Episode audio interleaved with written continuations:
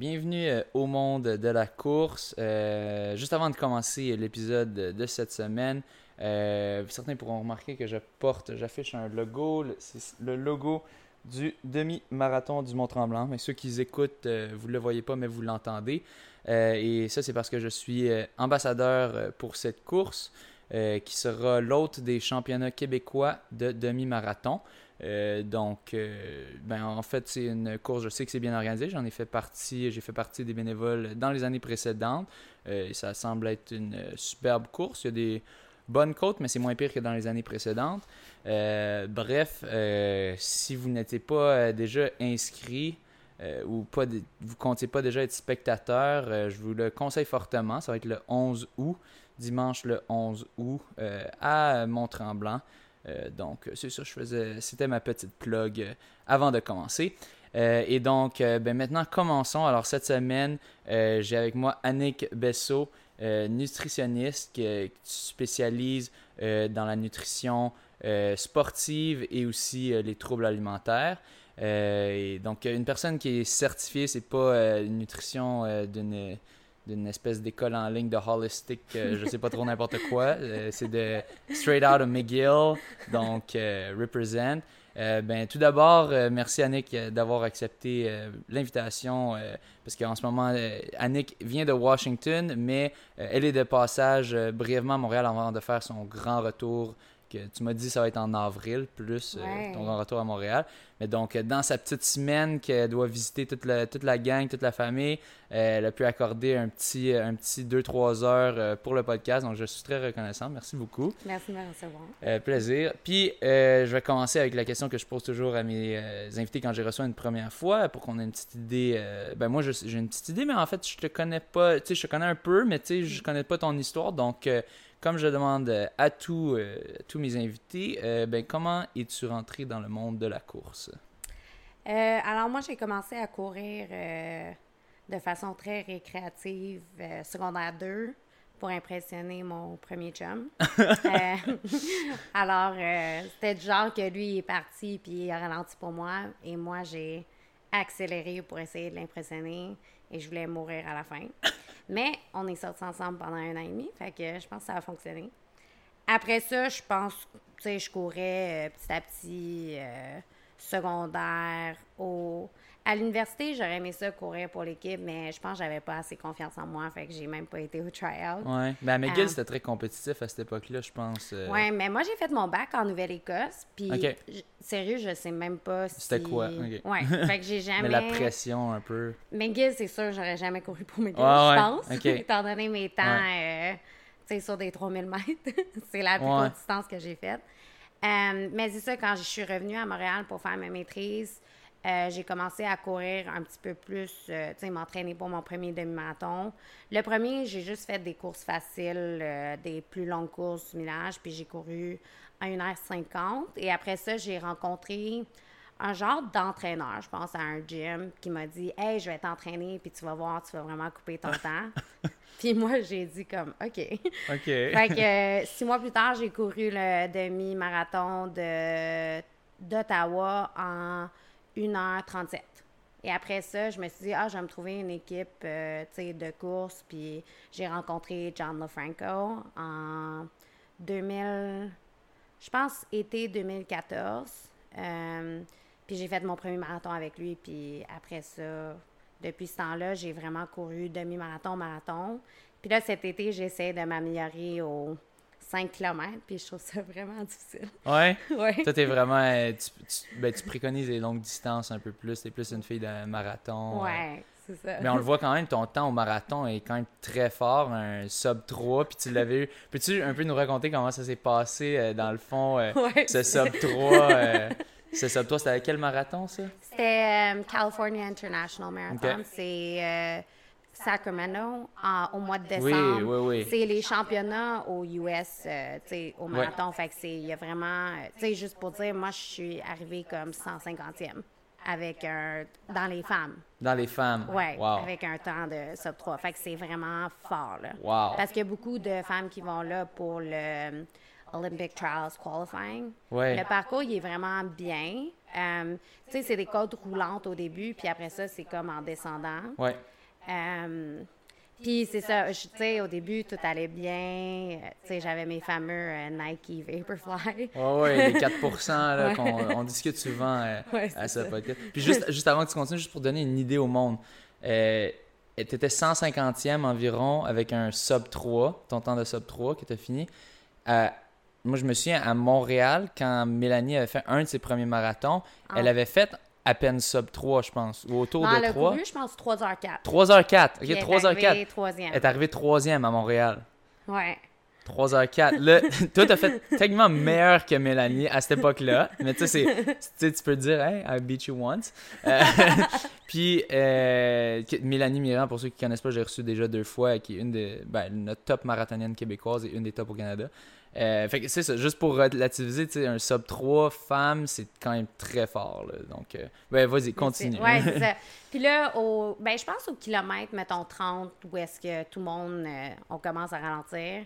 Je me, tu sais, j'ai ralenti un peu, mais si je continuais à cette vitesse-là, j'arrivais en 3 heures 30 secondes. Puis là, je, je, négociais vraiment fort dans ma tête. Je me disais, c'est pas grave, Annick, tu sais, 3 heures 30 secondes, c'est pareil qu'un sub 3, c'est pas grave. Puis là, je me disais, ben non, il faut que tu cours le sub 3. Fait que là, j'arrêtais pas de me dire, OK, quand est-ce que tu vas commencer à réaccélérer? Puis au kilomètre comme 32, 33, j'ai dit, OK, on va commencer à accélérer petit à petit. Puis il y avait une fille que je connaissais qui m'avait dépassée, puis elle était juste un petit peu en avant de moi. Fait que je me suis dit, ah, je vais aller la rattraper. Puis là, finalement, je l'ai rattrapée. Puis là, j'ai dit, OK, là, tu la dépasses, puis tu restes devant elle. Puis là, il y avait un gros sprint à la fin. Je savais même pas si j'arrivais sub 3, là, mais c'est ça. Mon amie, elle m'attendait à la ligne d'arrivée. Une autre amie. Puis, tu sais, le temps sur l'horloge qui affichait, c'était pas sub 3. Fait qu'elle était super stressée. Ah. Mais c'est ça, je suis vraiment arrivée, euh, ben, 9 secondes, là. J'avais. Ben, c'est ça, en 2, 2 59, 51, à 9 secondes. Fait que, mais toi, tu le voyais sur ta montre, tu, tu voyais, tu avais le bon temps encore. Fait que. Puis là, tu voyais. Ah, ouais, c'était vraiment stressant. Là. Non! J'ai pas bien marché pendant comme 2-3 jours. Ah ouais. ouais. Ah ouais, ouais, non, c'est toujours ça quand tu quand tu, te mets à courir, à donner toute l'énergie parce que tu veux faire ça, puis là tu cours croche, tu, tu, tu sais que tu cours pas bien, mais tu sais, mais c'est fou les, les barres de temps qu'on se dit, tu sais, sub 3. Il y avait quelqu'un qui parlait sur un podcast, je pense, si tu es à la ligne d'arrivée puis tu vois tous ceux qui arrivent juste en bas de sub 3 versus ceux qui arrivent comme 3 heures, euh, une seconde, les, les émotions, c'est complètement différent. Mais c'est ça, il y a, il y a, puis il y a, un, gros écart, une grosse différence d'écart. Euh, comme tu, peux voir, il y en a plein qui vont finir juste en bas de sub 3, puis après ça, tu as comme un, petit vide du monde qui ont comme abandonné, qui ont fait comme bon, non, ça se passera pas, mais c'est vraiment un phénomène. Je pense que j'avais vu ça, je pense que c'était dans Andrew. T'as-tu lu le livre de, ça, de, Alex Hutchinson? Ouais, c'est ça. Fait que, euh, ouais, c'est ça, il jasait de ça. Bon, puis après ça, le feeling, c'était quoi de. Ah, c'était magnifique. Ouais, c'était Magnifique. C'était vraiment très cool. C'était un super bon feeling. Euh. Mais tu sais, après ça, tu dis, parfait, fait qu'on passe à On to the next one. Ouais, là, j'ai écrit à John, puis je suis comme, là, on va s'entraîner pour un sub 2,55. That's it. la mentalité du coureur. Bon, OK, OK, tu célèbres une petite semaine, puis après ça, OK, what's next? Ouais, exact. ouais. Puis, euh, puis dans le fond, dans, tes études, juste pour avoir une idée, ben, s'il y a des, du monde aussi qui veulent aller dans ces études-là, un peu, euh, ben, comment, comment un peu tu t'es décidé à aller dans, dans ce field-là, la nutrition, comment, comme quel bac tu as dû faire, puis ça s'est passé comment? Oui, c'est ça. Ben, en fait, pour devenir euh, diététiste, nutritionniste, tu as juste besoin d'un bac. Fait que moi, j'ai fait un bac en nutrition pour devenir euh, diététiste, mais j'ai fait mon bac en Nouvelle-Écosse. Puis après ça, il y a comme huit mois de stage. Euh, qu'il faut absolument que tu fasses pour euh, pouvoir avoir euh, ben, le crédit, le crédentiel d'être nutritionniste puis certifié par comme l'OPDQ ici au Québec, mais dans d'autres provinces, il y a différents ordres. mais alors, après ça, je me suis dit, ah, ben, j'aime quand même ça un peu la recherche, je vais aller à McGill. Faire une maîtrise. Puis McGill, eux autres, il y avait comme la maîtrise, puis après ça, tu pouvais faire les huit mois par la suite de stage pour devenir accrédité. Alors moi, je l'ai fait un peu comme ça parce que je savais que je voulais faire ma vie à Montréal. Fait que je me disais, ben faire des stages à Montréal, c'est mieux que faire des stages en Nouvelle-Écosse si je vais partir. Euh, mais c'est ça, pour devenir nutritionniste, c'est vraiment un bac en nutrition mhm. puis le stage. Euh, moi, je suis allée là-dedans. Euh, en fait, quand j'étais adolescente, j'ai eu un trouble alimentaire. relativement sévère. J'ai été hospitalisée, puis ça avait vraiment changé ma vie. tu sais, les connaissances que j'ai apprises, l'équipe qui m'a soutenue. Puis, fait à l'âge de 16 ans, je me suis dit, ah, c'est ça que je vais faire. Puis, je suis vraiment allée en nutrition pour me spécialiser en troubles alimentaires. Mhm. Euh, la formation que tu reçois, dans tes cours, c'est une heure de cours en troubles alimentaires. Fait que c'est vraiment pas beaucoup. C'est une petite partie d'un gros grand. Oui, c'est ça. Fait que pour euh, avoir une spécialité, une expertise là-dedans, il faut vraiment que tu ailles chercher ça ailleurs. Des conférences. J'ai beaucoup lu, j'ai pris des cours de, en psychologie dans mes minor, mettons, là, les mhm. cours euh, optionnels. Oui, Puis j'ai choisi des stages qui étaient en troubles alimentaires aussi. OK. Fait que moi, c'est vraiment ça le parcours. Puis la nutrition sportive, de nouveau, pas beaucoup de cours là-dedans, mais tu peux choisir des cours très précis. Alors moi, j'avais choisi des cours en nutrition sportive, la performance, euh, durant ma maîtrise à McGill. puis après ça, vu que c'est une passion que j'ai personnellement, ben je lis beaucoup là-dessus aussi. Mhm. C'est quoi les cas que tu vois euh, le plus souvent, euh, toi personnellement, en tant que nutritionniste de, de cas comme est-ce que tu deals souvent avec ça? en, tant que nutritionniste, c'est qui qui vient te voir un peu tout d'abord? Puis est-ce que tu as beaucoup de cas, c'est ça, de, de, de, problèmes de troubles alimentaires? Euh, puis c'est c'est quoi un peu que ça ressemble? Moi, je dirais que 80% de mon caseload, mettons, c'est troubles alimentaires. alors, je vois comme adolescent jusqu'à, tu sais, j'ai en ce moment, mon client le plus âgé, il a 72 ans. Euh, puis lui, c'était vraiment un cas d'hyperphagie. Alors, l'hyperphagie, je sais pas si tu connais, c'est comme, euh, on va dire, une perte de contrôle euh, vis-à-vis de la nourriture. Fait que tu tu commences à manger, puis tu n'es plus capable d'arrêter. Mais pas ah, comme moi puis toi, euh, on mange une pizza, puis on est comme, oh mon Dieu, C'est vraiment que tu as l'impression d'être sorti de ton corps, puis de dire, OK, il faut que j'arrête, il faut que j'arrête, puis tu n'es pas capable. Euh, et je vois beaucoup d'anorexie. Je dirais chez les sportifs que je vois, puis les sportifs il y a beaucoup euh, d'anorexie. Alors ça, c'est de la restriction alimentaire. Euh, être comme, essayer de maintenir un poids qui est peut-être pas nécessairement ton poids naturel, puis être très, très préoccupé par comme la prise de poids. Fait, que, fait que tu contrôles vraiment beaucoup ton alimentation. Puis vu qu'en tant que sportif, on a beaucoup de dépenses énergétiques, ça peut être quand même facile, mais après ça, il y a les blessures, euh, il y a la fatigue, après ça, les performances, ils arrêtent. Fait que je dirais que beaucoup de sportifs qui viennent me voir, c'est qu'ils sont soit blessés ou sont fatigués, puis ils arrêtent de performer, puis sont comme, me semble, avant, ça allait super bien, là, je comprends pas.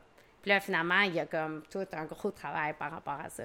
Mais c'est vraiment une, une fine ligne, je sais pas si c'est une expression en français, une fine line en anglais, de sais, de, à quel point, tu sais, souvent en, en, sport, on parle de, tu essaies de, de, comme prendre un peu plus de poids dans la saison off, mettons, puis là, tu, de même, tu, tu, réduis complètement tes risques de blessure, apparemment. C'est ça que j'avais compris, je sais pas à quel point, ben, selon moi, ça, logiquement, ça fait du sens, tu sais, que puis tu t'habitues justement à avoir un, peu plus de poids. Puis là, quand tu es en, en, saison de compétition, tu as ce que tu appelles le race weight, le poids de course, que là, tu essaies de cut down. Personnellement, j'ai. j'ai perso, j'ai jamais vraiment tant essayé fort. Là. Je fais juste comme. Je me pèse, je suis comme Ah, j'ai l'air d'être race weight, mais c'est des fluctuations, fluctuations un peu incontrôlées. Euh, mais c'est ça, c'est.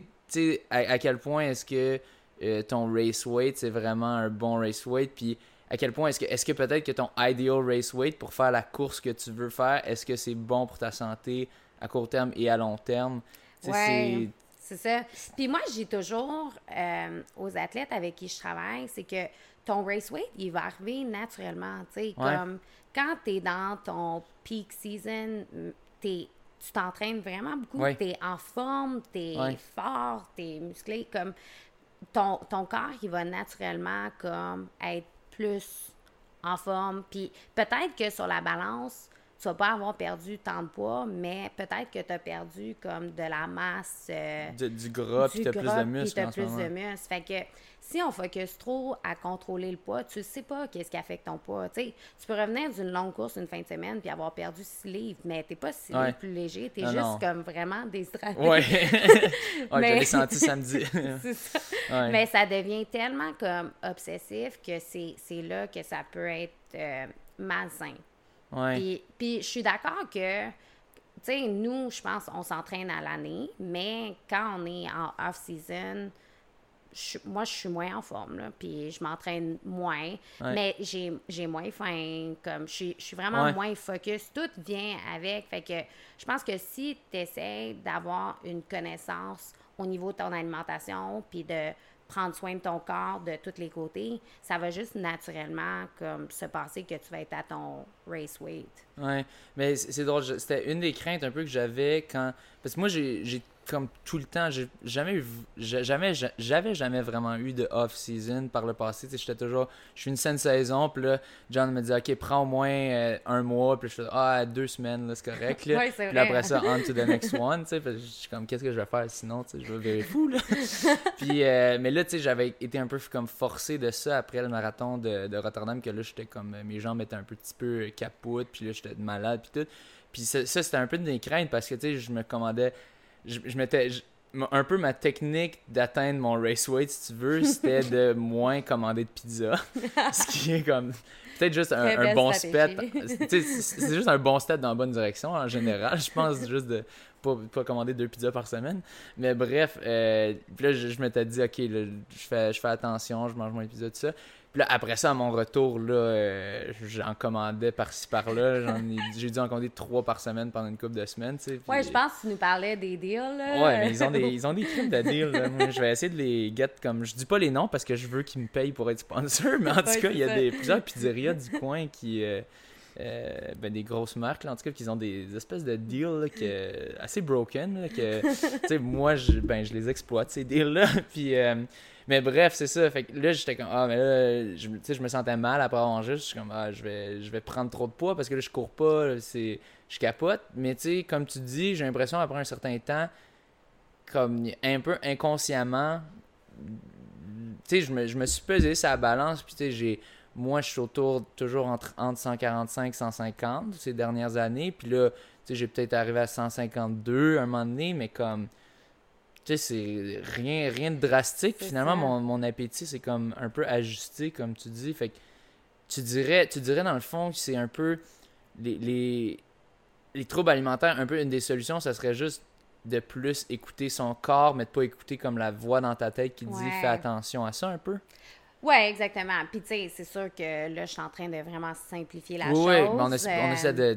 Oui. Mais oui, c'est que tellement la voix dans ta tête est puissante, puis il y a des règles par rapport à tout, que tu es, complètement déconnecté avec ton corps. Fait que même si ton corps est comme Hey, euh, j'ai faim. Puis d'ailleurs, c'est pour ça que beaucoup d'anorexiques vont avoir des crises d'hyperphagie sur le long terme parce que le corps, il va vraiment comme pousser vers la nourriture. Fait que, tu sais, il y a comme ton système de override, il fonctionne jusqu'à un certain point, mais après ça, c'est comme, OK, mange tout ce que tu peux trouver. Mais après ça, il y a beaucoup de culpabilité, puis de honte, puis ça recommence. Fait que c'est vraiment un cercle très, très vicieux. Puis chez les athlètes, ce qui est encore plus difficile, c'est qu'il y a un mode de compensation. Fait que si j'ai eu ma crise d'hyperphagie, ben là, demain matin, il faut que je me réveille, puis il faut que je cours comme le double de temps que je courais avant pour compenser toutes les calories que j'ai prises, mais sans avoir conscience que, mais qu'est-ce qui cause ta crise d'hyperphagie, c'est le fait que ton corps est comme pas assez nourri. Ouais. Fait que c'est, ça, c'est, très... Tu sais, un trouble alimentaire, c'est très difficile à se remettre, mais je pense, tu sais, le... Je vais dire le titre en anglais parce que je sais pas nécessairement c'est quoi le titre officiel en français, mais le, tu sais, Relative Energy Deficiency in Sport, c'est on voit que c'est pas nécessairement les gens qui ont des troubles alimentaires qui souffrent de ça non plus parce que en mettons en t'entraînant pour un marathon, le volume de ton sport, il y a un effet sur l'appétit, ça coupe ton appétit aussi. Mais si l'entraînement de marathon, le fait que tu es toujours comme après l'entraînement, tu es comme Mais c'est qu'il y a un stress sur ton corps. Fait tu sais, le stress. Je sais pas si toi tu ressens ça, mais des fois, quand je reviens de mes longues cours, je suis comme ah, j'ai pas faim, j'ai envie de vomir. Tu sais, je suis comme pas bien. Mais là, une heure plus tard, je suis comme, oh mon Dieu, je veux manger le monde entier. Mais si tu t'en vas à un job après, comme moi, mon emploi, par exemple, je vois des clients. Fait que j'ai. Pendant que je suis avec des clients, je peux pas manger. Fait qu'il faut vraiment être organisé, d'avoir les collations puis les affaires entre mes clients. Sinon, je pourrais passer 7 heures de ma journée sans manger parce que je suis tout le temps avec quelqu'un. Mais c'est ça le problème des fois que tu, tu brûles d'énergie durant ta course. Puis après ça, il y a la diminution de l'appétit. Puis tu n'as pas nécessairement le temps de venir combler toute l'énergie. Fait que sur le long terme, c'est que tu es en déficit, puis tu as des problèmes qui, qui viennent s'installer comme dans le corps. Ouais, ouais, ouais. Ben, euh, ouais, perso, tout le monde me dit ça souvent. Tu t'es pas la seule qui me dit ça, c'est ça, de justement, de tu fais l'entraînement. C'est vrai, je peux avoir certains entraînements, je me souviens comme un entraînement que je suis vraiment défoncé, que là, peut-être, j'ai pas envie de manger. Mais je te dirais, personnellement, je suis peut-être un cas à part, mais que moi, genre, je reviens d'entraînement, puis là, douche, puis là, genre, je bourre, je bourre, je bourre, je bourre. Mais euh, c'est peut-être parce que je pousse pas assez dans les entraînements, ou je sais pas, ou juste que je. mais comme moi, tu Mais aussi, moi, je l'ai facile, tu sais, comme toi, tu dis, tu sais, ok, mais là, je fais mon entraînement, puis après ça, faut que j'ai de quoi, tu sais, j'ai. Faut que je consulte des clients, whatever, tu sais. Moi, comme je fais mon entraînement à 5 heures le soir, bang, après ça, ben, tu sais, j'ai rien. Fait que même si j'avais cette faim-là, ben, j'avais pas cette faim, après ça, je serais capable euh, d'aller la chercher.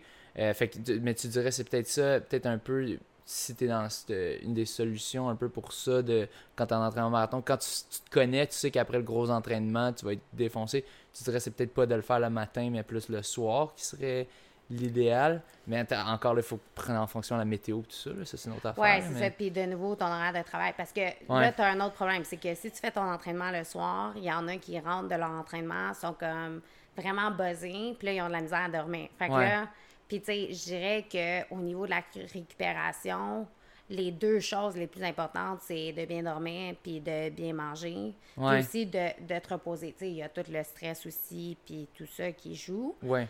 Fait que, oui, tu sais, un entraînement le soir, mais il, faudrait, il va falloir quand même que tu rentres puis tu manges. Puis après ça, il faut que tu ailles te coucher. Fait que, moi, je dirais que la meilleure solution, puis ben, c'est une solution que j'utilise dans mes consultations. C'est un peu de séparer toutes tes. Tu sais, d'avoir tes trois gros repas, mais aussi d'avoir des snacks comme autour de ça.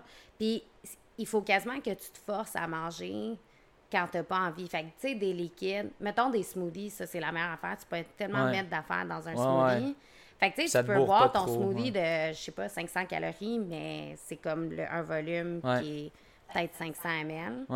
Fait que c'est moins bourrant que, je sais pas, un repas de pâte euh, avec sauce tomate puis fromage parmesan, qui est aussi 500 calories. Ouais, dans, dans le fond, pour ceux qui, qui ont le problème de comme que, que tu sais, ils sont comme je suis plus capable de manger là, tu sais, un, problème que c'est pas la majorité de la population, probablement que c'est plus typique aux, athlètes. C'est ça, aux athlètes de, de marathon probablement, de, de longue distance que là tu brûles beaucoup de calories puis il euh, faut que tu en, manges beaucoup. Euh, personnellement, je pense que j'ai juste développé un gros estomac à force de. De te bourrer, oui. Ouais, c'est ça, à force de me bourrer. Ben, moi, c'est ma question aussi pour toi. Je sais que tu es, supposé me poser Non, non, vas-y, vas-y, euh, c'est une discussion. Là. Au niveau des. Euh, tu sais, les, les, végétariens, moi, dans mes consultations, le, en ce moment, j'ai une athlète qui est végétalienne. Là, vegan. Ouais, vegan, de couper vraiment beaucoup d'aliments. Mais moi, ce que, où est-ce qu'on est comme un peu pogné, c'est que les calories qu'on rajoute, c'est souvent au niveau du gras. Puis dans l'alimentation vegan, c'est quand même, tu sais, t'as le, les noix, l'huile de coco, les avocats. Mais Manning est comme, OK, je suis juste tannée, mais elle a tout le temps faim. Mais elle mange des affaires comme, euh, je sais pas, du seaweed, euh, des. Ah, qui bourre pas tant, là. Ouais, fait que je sais pas, pour toi, vu que une alimentation végétarienne, ça peut quand même être très élevé en fibres. Ouais. Puis ça, c'est très bourrant. Ouais, qui bourre puis qui ne donne pas de calories. C'est ça. Est-ce que toi, tu as de la misère des fois à comme. Ouais, mais je te dirais, moi, non, personnellement. moi, euh, euh, pour ceux qui connaissent mes. qui ont déjà vu certaines de mes recettes, euh, comme ma recette de pâte à la Jean Ricardo, Euh, tu fais une grosse batch de pâtes, des, des pâtes normales, régulières, que ça, c'est très quand même assez calorique. Je mets du tofu là-dedans, euh, de la sauce tomate, euh, des, des, des, légumineuses. Que, ouais, des légumineuses, oui, il y a beaucoup de fibres, mais il y a quand même aussi des calories dedans quand même, tu sais, puis des, des, bonnes protéines. Fait que je te dirais que au final, comme je. Tu sais, je sais pas, j'ai comme trouvé quelque chose qui me va. J'ai mon, mon, gros déjeuner, un, un assez bon dîner aussi, là, des, pour ceux qui, qui, qui voient ça le midi, je prends quand même un top de, un bon top de hummus d'habitude euh, avec des pitas. Euh, puis c'est ça. Puis le soir, là, je me goinfre, euh, je me goinfre vraiment avec soit c'est ça des pâtes ou mettons du riz, genre une espèce de gros curry. Mais je te dirais que moi, ce que j'ai trouvé ça comme truc, c'est, tu sais, je, je prends des repas que je prenais avant d'être végétarien, whatever, comme des pâtes euh, ou quelque chose à base de riz. Puis c'est ça, c'est tu fais juste rajouter, changer la viande. Tu sais, mettons avant c'était de la sauce à la viande, ben là, ben c'est de la sauce tomate, mais je mets du tofu dedans, puis des, des légumineuses. Fait que tu sais, ça, ça c'est à peu près la même chose en termes de calories, je te dirais. Mais c'est peut-être, tu sais, des. tu peux avoir certains vegans que tu sais, c'est comme vraiment le, le, mood un peu comme clean eating. Je sais pas, là, que tu sais, c'est comme, ah, moi, il faut que je mange beaucoup de kale, puis de la laitue, puis ça. Puis tu sais, moi, je me, je me dirais pas, je dirais pas que je suis un vegan typique, je dirais que je suis comme un, un tu sais, un un dirty vegan ou quelque chose, tu sais, que je mange, tu sais, des pâtes, tu sais, un gros plat, tu sais, bien bourrant, mais que c'est juste, ça turns out qu'il n'y a pas de viande dedans ou de produits animaliers. Ouais, c'est ça. Fait qu'elle, elle est plus du genre du style un peu comme manger plein de salades, c'est ça, des, des, algues, comme tu dis, mais que là, crème, ça, ça bourre pas, ou est-ce qu'elle mange des pâtes, ou... Non, ben c'est ça. Ben, elle a aussi un trouble alimentaire, fait que, tu sais, je suis peut-être... Euh, il y a toute une autre affaire. ouais. Mais c'est ça, c'est vraiment le clean eating euh, que. Tu sais, beaucoup de gens me demandent Ah, ben, euh, si je mange des biscuits à tous les jours, est-ce que c'est correct ou blablabla.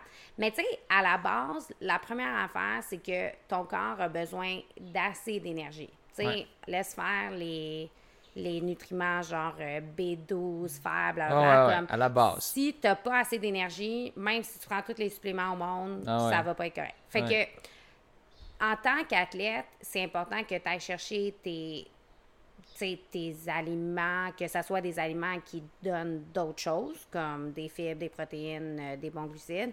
Mais si tu es tellement focus sur le clean eating que tu reçois pas assez d'énergie, ben crime, peut-être mange des biscuits, puis ça va venir vraiment agencer tous les efforts que tu fais pour bien manger. tu préfères que quelqu'un qui est en déficit calorique mange des jelly beans ou whatever ou des biscuits que qui reste en déficit calorique. Oui, c'est ça. Puis c'est complexe dans le sens, mange pas des biscuits pour ton souper parce que c'est pas ça qui va venir ah t'aider ni t'apporter tous les aliments dont tu as besoin. Mais si tu manges, je sais pas, des pâtes avec du tofu, des légumes, puis après ça, tu as deux biscuits, ça ça va pas enlever les bénéfices de, ton bon souper nécessairement. Mhm.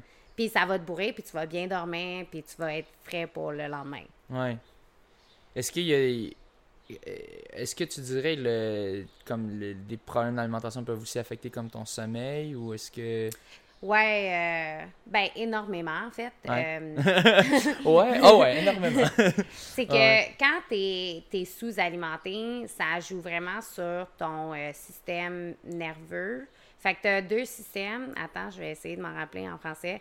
Tu as le système sympathique, c'est-tu sympathique, je pense. Sympathique, parasympathique? Ouais, je pense que c'est ça. OK. Ouais. Fait que ça active celui du flight or flight. Fight, or flight. fait que ton, ton corps, il est comme tout le temps stressé, puis c'est là que ça secrète comme de l'adrénaline, de la cortisol, tu sais, toutes ces hormones-là pour euh, le stress. Mais quand tu dors, c'est que ton corps, il est comme bien nourri, il est capable de se reposer puis tout régénérer. Mais si ce système-là, il est activé parce que tu penses qu'il y, y, a un manque de nourriture dans l'environnement. Fait que ton corps est comme, ouais. de la nourriture, il faut que j'en trouve, mais Exactement. Puis toi, t'es comme, j'essaie de dormir. mais finalement, ton corps, il est comme, on peut pas se reposer, là. On est en train de mourir. c'est ça, on dort pas bien le ventre vide, là, tu sais. Ouais, c'est ça. Puis je pense que c'est là où le stress de, tu sais, nos jobs, puis la vie, est la difficulté à bien s'alimenter, ça vient vraiment jouer sur notre sommeil. Puis là, le fait qu'on dort pas bien, ben on n'est pas capable de récupérer, puis bam, les blessures. Ouais. Mais c'est ça, c'est un, un, cercle vicieux parce que c'est tough. Le... Moi, j'en avec plusieurs. Dans, dans le dernier épisode que j'osais avec Anthony, lui me disait il n'avait pas trouvé ça si pire comparé à son entraînement avant, l'entraînement de marathon. Mais moi, j'avais comme trouvé que c'était comme le jour et la nuit entre mon, mon entraînement avant puis quand, quand j'ai fait l'entraînement de marathon, là, de faire des, 160 ah kilos par semaine, puis tout, moi, ça m'a comme fessé dedans. Genre, tu sais, quand je suis dans cet entraînement-là, tu sais, j'ai réalisé c'est quoi, là, puis pourquoi il y a si peu de, de marathoniens de haut niveau, tu sais, parce que, tu sais, ça te fesse dedans, là, t'es, es ah comme fatigué, là, je trouve. Ben, en tout cas, ça, c'était moi, personnellement. Toi, as-tu trouvé ça oui, moi j'ai ben j'ai plus trouvé ça pour j'ai couru Boston en 2019. Euh, puis j'avais dit à John, j'aimerais juste ça, augmenter mon millage puis voir comment mon corps réagit. Fait que je faisais des doubles. Euh, puis oui, je me sentais très fatiguée. Dans le moment, je n'avais pas réalisé vraiment. Tu sais, je pense que tu t'adaptes. Mais c'est moi, ce que je dis, c'est que quand tu t'entraînes pour un marathon pour un temps, et surtout, toi et Mélanie, c'est pas juste un temps sub 3, c'est comme, OK, on vise. Euh, c'est quand même intense. Fait que mhm. je trouve que ça prend toute ta vie. Il faut bien dormir, il faut bien manger, il faut bien s'entraîner. Puis c'est comme, après ça, tu plus vraiment tant de temps pour rien faire d'autre. Ah parce que c'est puis, tu sais, il faut s'étirer. Après ça, il faut faire euh, de la musculation. Comme, ah c'est, moi, je trouve juste que c'est. il, y en a, il y en a une couple de ces affaires-là qui prennent le bord, me dire, mais. Ouais. ouais. mais c'est, c'est comme ça demande tellement un focus. Ouais. Que, puis la demande sur ton corps, je suis, moi, je suis complètement d'accord. Je me sentais vraiment fatiguée aussi. Ouais, bien défoncé. puis, fait que c'est ça, fait que d'où l'importance, justement, ça, de, de bien s'alimenter, je pense, puis de, de bien. Euh, dormir. Ça m'amène à une de mes questions. Je pense que c'est une des miennes, ça. Moi, je, te demandais, euh, dans le fond, euh, selon toi, qu'est-ce qui est le, plus important à part l'entraînement euh, pour parce que tu je pense pas qu'il y a personne qui peut débattre que ben, tout d'abord la première chose pour être meilleur en course mais c'est de faire de la course c'est de s'entraîner mais ensuite de ça, ben, peut-être tu peux me débattre là-dessus, en tout cas, on va voir. Mais euh, après ça, tu as, comme deux gros qui sont le sommeil et la, nutrition. Ouais. Euh, mais toi, tu es nutritionniste. Est-ce que tu vas plus prôner la nutrition ou tu dirais c'est égal ou tu dirais. Parce que c'est sûr aussi que tu, tu peux pas t'en dire, ben là, euh, de dire ah oui, c'est lui ou c'est lui.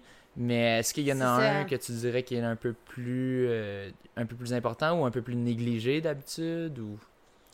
Ben je pense la nutrition. Ben je pense que les deux sont négligés. Parce que on se dit tout le temps ah ben j'ai fait mes minutes ou tu sais mon village puis c'est good. Euh, je pense la nutrition juste parce que on vit dans un monde que tout est tellement facile d'accès que si tu n'as pas le temps, ben tu peux manger, euh, je sais pas, des Pop-Tarts puis euh, commander du McDo. Je, je connais pas des coureurs qui font ça, mais peut-être il y en a. Ah! si je n'étais pas végétarien. fait que c'est juste, je pense, l'alimentation parce que il y a vraiment un effet quand tu manges bien, tu récupères bien. Puis pour la performance de la course, où est-ce que je te débattrais un peu, c'est oui, il faut faire le millage, puis oui, il faut bien faire les entraînements, mais je pense qu'est-ce qui fait la différence entre un athlète de haut niveau versus un athlète récréatif, c'est vraiment le temps qu'ils prennent pour la récupération. Puis, tu sais, de se reposer, puis de dormir, puis de manger. Puis, ça, je pense que tu peux juste pas te rendre très loin sans, sans faire ça. Puis, si tu manges pas bien, tu vas pas bien dormir. Comme, c'est sûr, sûr, sûr. Tu vas peut-être être couché dans ton lit pendant 8 heures ou 9 heures, mais ton sommeil, il va pas être de façon euh, régénérative, c'est ça le mot? Oui, il sera pas ça, ça va pas être un sommeil régénérateur, mettons. Ouais, ouais. régénérateur. Ouais, ouais. ce mot-là. I'm from Washington. je, dirais que moi, je dirais que c'est la nutrition, mais sans dire que le sommeil n'est pas il n'est pas important. Il est ah aussi important aussi. Mais par le fait que, c'est ça, la nutrition affecte ton sommeil, parce que c'est vrai, tu sais, ben, moi, si je suis pas nourri, si j'ai faim, je peux pas rien faire. mais ouais. mais tu sais, c'est ça. Donc, incluant dormir, parce que tu vas toujours avoir ça qui trotte. Je suppose que c'est pas tout le monde qui est de même. Là. Tu peux avoir des gens que, que c'est différent, juste qui, qui vont pas tant la sentir, la faim, mettons, mais qui sont quand même. Euh, qui ont quand même ils sont euh, sous-nourris, ils, sont en déficit calorique, euh, mais que quand même là, pernicieusement, ça va quand même affecter leur sommeil s'ils sont pas s'ils sont pas euh, s'ils se nourrissent pas assez comme tu dis par le système un peu de, de fight or flight de ton corps que que tu sais toi consciemment tu le réalises pas mais lui ton corps il le réalise qui est comme euh, le, there's something wrong il faut que faut faut qu'il se passe quelque chose exactement. on peut pas aller en mode récup puis une autre chose c'est que sur des, des euh, courses de plus longue distance là l'alimentation c'est comme 100% ça peut ça peut soit faire ta course ou. Ah ouais, comme des ultras, là. Mais même marathon. Je dirais n'importe quoi à, plus long que 90 minutes. Ouais. Euh, fait que, à partir, tu sais, un demi, c'est pas si important, mais après ça, là, ton marathon, tu peux vraiment, tu peux être le meilleur coureur au monde, avoir un entraînement parfait, puis bam, péter juste parce que t'as pas bien pris tes glucides, t'as pas bien pris tes affaires, t'as peut-être pas pratiqué non plus, fait que ton système digestif il est comme à l'envers. Ah oui. Ah non, moi, mon, premier marathon, tu sais, j'avais aucune idée que tu étais censé. Euh, je savais pas qu'un corps, ça peut pas courir un 42 km sans avoir un, nouvel apport de glucides. Je pensais que je juste toffer à travers. J'avais aucune idée, là, tu sais, dans quoi je m'embarquais. Ouais, c'est ça. Puis là, euh, c'est ça. Puis là j'ai bu de l'eau, puis euh, rien d'autre, rien pris. T'as juste bu de l'eau? Ah ouais. Oh wow. Ouais, juste bu de l'eau. fait qu'à 30 kilos, m'a dit, les gens m'étaient lourdes, J'ai commencé à le sentir, puis j'ai réussi à le finir, là, mais comme le deuxième, la deuxième fois que je l'ai fait, j'ai pris des, j'ai quand même pris des bananes, puis je pense un peu de Gatorade. Ah, t'as mangé des bananes? Ouais, il y, en, il y en offrait. Wow. Ouais, c'était drôle. parce que là, j'étais comme là, il faut que je prenne euh, faut que je prenne des glucides, faut que faut que je prenne de quoi pendant le parcours. Fait que là, puis ils distribuaient des bananes, mais D'habitude, c'était en D, mais là, c'était comme une banque complète. Fait que là, tu sais, je mangeais ça, mais je suis comme. tu sais, gasping for air euh, pendant que je cours. Fait que c'était pas, pas super en plus que c'était avec une côte, genre, mais bref. Euh, c'était une drôle d'expérience. Je marchais la bouche ouverte, je m'en foutais un peu. Là. Comme, ah ben oui. Ouais, ah ben oui. Toi, est-ce que tu fais des genres de calculs pour ton pour tes, tes, glucides que tu prends euh, durant Dans le marathon. Ouais, j'avais. Je me souviens plus c'était qui, mais Mélanie, euh, qui est pluguée, elle, elle, comme, était pluguée avec une, une autre coureuse qui est comme en, soit en nutrition ou soit. Euh, ah oui, Rachel Hanna Ouais, c'est ça. C'est ça, Rachel Hanna, c'est ça. Puis qu'apparemment, Rachel Hanna avait fait les calculs, puis tout. Puis elle m'avait donné c'était quoi exactement comme calcul. Puis j'ai. Je pense que j'avais suivi ça un peu pour le premier. C'est à chaque 15 minutes, 15 grammes de glucides, 150 ben, ml de liquide. Attends, ben, attends, on va, on va clarifier ça pour nos auditeurs, justement, parce que ça. Moi, j'ai aucune idée de ce que je dis. Moi, ce que je fais en ce moment, c'est que je mets du Gatorade. J'ai acheté comme une deux caisses, ben, une espèce de grosse caisse parce que c'était moins cher de même. Fait là, j'en ai pour comme des années à venir. Puis euh, c'est ça, je fais juste en, ce moment, je fais juste en mettre pour que ça goûte très sucré. Dans le fond, comme vraiment sucré. Mais euh, bref, euh, ça va. C'est justement une des questions que j'avais aussi pour toi. dans le fond, c'est quoi exactement la bonne recette Qu'est-ce qu'on devrait prendre quand on court un marathon? Puis ça, ça va varier un peu d'un individu à l'autre, mais disons pour moi ou pour toi, comme qu'est-ce que tu ferais qu'est-ce que, qu'est-ce que tu suggérerais euh, pour euh, comme euh, nutrition dans un marathon? Ouais, ben je suggérais de commencer à prendre les glucides relativement tôt. Fait que à partir du premier 15 minutes de la course, de, de, commencer à en ingérer. Puis c'est c'est le fameux calcul de c'est à chaque 15 minutes 15 grammes de glucides avec environ 150 ml de liquide. Personnellement, tu sais, moi, j'ai pas de bouteille d'eau euh, pendant les courses, fait que je suis prise avec un peu les petits verres, là. Puis je pense pas qu'il y a 150 ml de liquide là-dedans. Fait que, tu sais, le liquide, des fois, j'essaie d'en prendre deux, mais comme j'essaie de prendre ce qu'il y a, puis à date, ça fonctionne. Mais si tu pouvais vraiment contrôler ça, ça serait 150 ml. Euh, mais ce que je suggère aussi, c'est d'aller voir comme qu'est-ce qu'il offre dans la course sur le site internet, puis de vraiment pratiquer avec euh, ça, le mhm. liquide, puis toi, tu prends le gel que tu veux. Tu sais, moi, je prends des Goo Roctane, ils ont des euh, branch chain amino acid dedans, mais ça n'a pas rapport, c'est juste parce que j'aime la saveur. C'est ça, c'est ça, c'est quelque chose que tu tolères, que tu vas être capable de prendre on, dit tout le temps ça, keep it simple, quelque chose que tu es habitué puis que t'es, ton corps va pas, tu vas pas le vomir après. Puis il faudrait, tu sais, moi j'essaie vraiment de pratiquer durant mes longues courses, de, le prendre à chaque 15 minutes puis de vraiment faire euh, tout le long. Parce que ton, ton système digestif, il est pas habitué à absorber autant aussi rapidement. Fait qu'il faut comme que tu le traînes aussi, comme tu traînes tes muscles à courir à cette vitesse-là. Fait que, tu sais, nous, à Washington, euh, moi et mes amis, on va aller cacher des bouteilles sur notre parcours pour qu'on ait vraiment notre bouteille de Gatorade à prendre à chaque... c'est, je pense qu'on passe une bouteille à chaque 45 minutes environ. Mhm. Fait que, tu as une autre bouteille qui t'attend, puis tu as tes gels, genre, dans tes poches. Mhm. Fait que c'est ça que je recommanderais. Euh, puis il y a aussi le fameux carb load euh, avant le marathon. Oui, fait que ça, c'est ça, c'est l'autre question. Donc, euh, comment. ben, d'abord, est-ce que c'est vrai? je pense que oui. J'ai l'impression que oui. mais dans le fond, comment bien faire un carb load? Puis pour quelle distance? Est-ce que tu recommanderais ça aussi pour un demi? pour un 10, pour un 5, je ne sais pas, parce que souvent du monde, je dis, ah, je vais faire un 5000 mètres, puis ils disent, ah, ok, est-ce que tu commences ton carb load? Ouais, pour un 5000 mètres, je sais pas. pas nécessaire. Ouais. Ouais, fait que ça serait n'importe quelle distance comme, qui est plus. Euh, que ça va te prendre plus que deux heures à courir. Euh, donc, ben, à moins que tu fasses ton demi-marathon en plus que deux heures. En trois euh, heures. Ouais, mais. Mais ouais. Le, ouais. Mettons, je le recommanderais pas pour un demi-marathon. marathon, des ultras, triathlon euh, fait que ouais, pas mal, tu sais, si on reste dans la course, pas mal marathon, puis plus, plus haut que ça.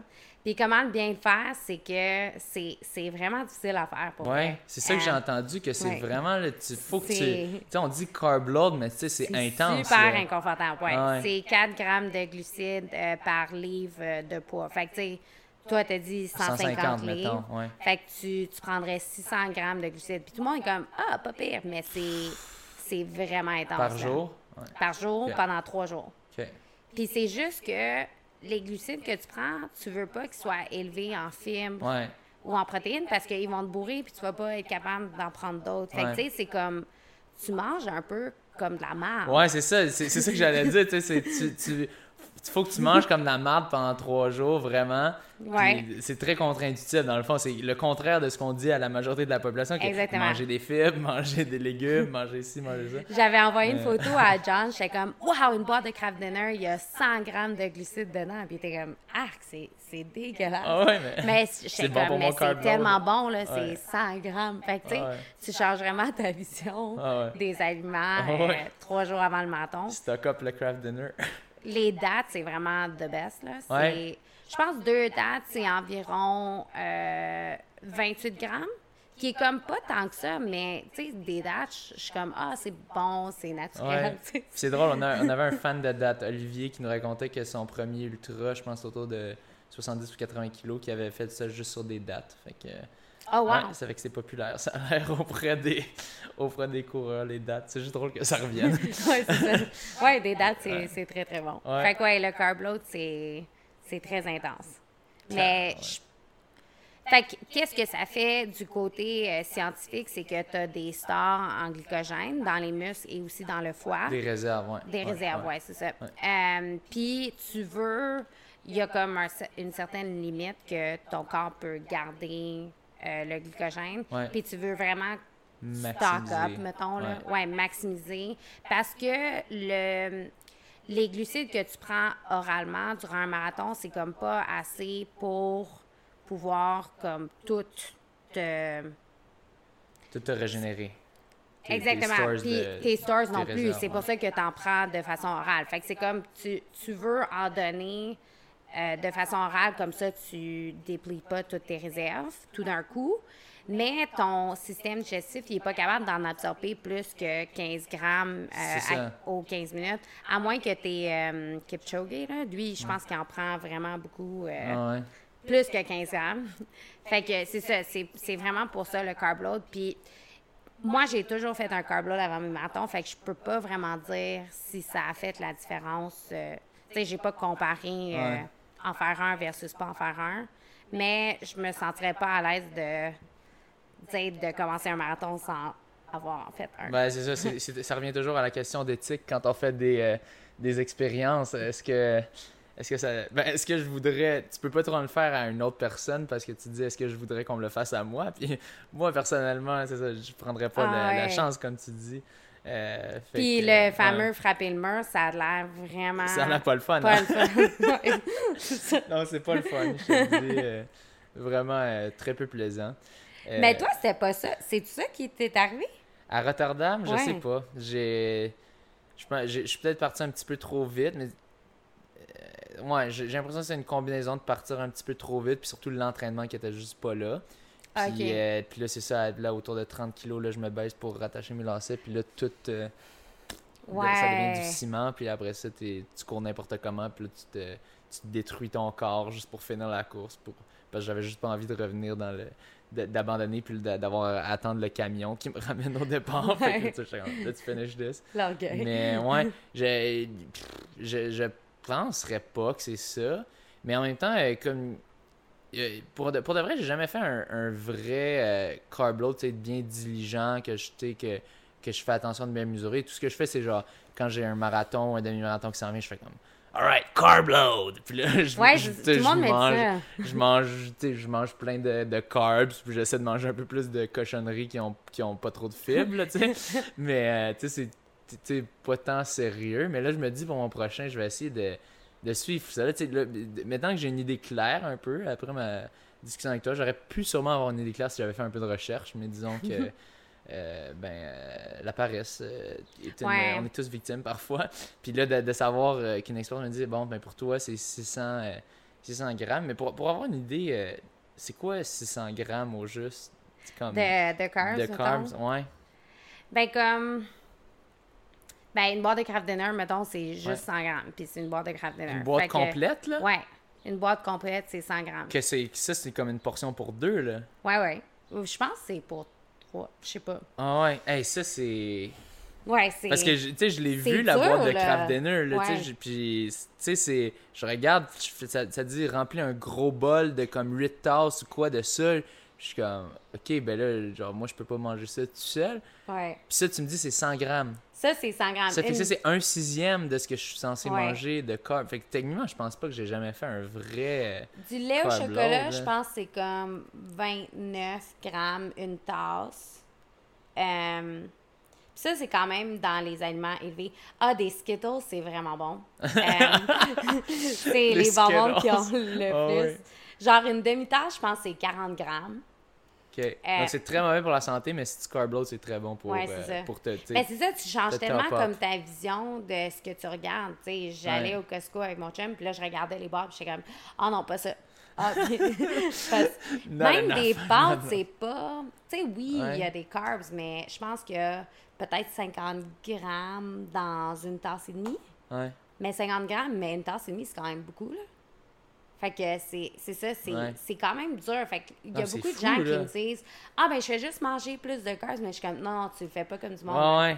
Comme, c'est sûr qu'il faut un effort de plus pour t'assurer d'avoir assez de carbs dans ta journée. Ah ouais, non, c'est pas juste de dire OK, carb load, puis oh, je vais prendre des pâtes à soir au, lieu, de, au lieu de prendre un steak ou whatever. Non, non, c'est genre, faut que tu manges des pâtes puis des puis du riz, puis des, puis des sucreries à longueur de journée là, pour faire un vrai carb load. Ouais, bagel, c'est très bon aussi. Je suis en train de penser à, aux choses que je mangeais. ouais, Bagel, euh, quoi d'autre? Ben, des petites pizzas, c'est quand même bon aussi. Ouais. Ah, de la pizza. De la pizza, c'est pas Ça, je peux te, je peux te régler ça. Mais non, c'est quand même dur. Puis tu manges quand même constamment, quasiment genre toutes les deux heures. Ah, Mais ça. te tente pas parce que t'es en taper, là. T'as plus faim. Ben... Tu fais plus vraiment tant d'activité physique. Ouais. tu te dis, ah là, j'ai pas trop envie de prendre de poids avant mon marathon non plus. Ah, ah oui, ben ça, c'est important à dire. Tu vas prendre du poids. Tu peux prendre jusqu'à comme 8 livres de poids parce que. Hein? Ben, Mais comment, comment ça peut être efficace dans ce cas-là? Parce que, tu sais, je lis tout le temps de une livre, c'est je sais pas trop combien de minutes sur ton marathon. Mais c'est que tu vas tellement make-up en ayant des bonnes réserves de glycogène que tu vas make-up tout ce, temps perdu-là par ton poids de plus. Ouais, puis euh, c'est drôle, j'avais ce débat-là. Ben, moi et John, on, parlait de ça dernièrement. Je sais pas d'où ça vient, ça. Le une livre, une minute, là. Moi aussi, j'avais entendu ça. Mais au niveau des études, il y a personne de scientifique qui m'en a déjà parlé. Ah ouais? Ou j'ai jamais lu ça. Tu sais, mettons, Alex Hutchison, il a jamais parlé de ça dans son livre.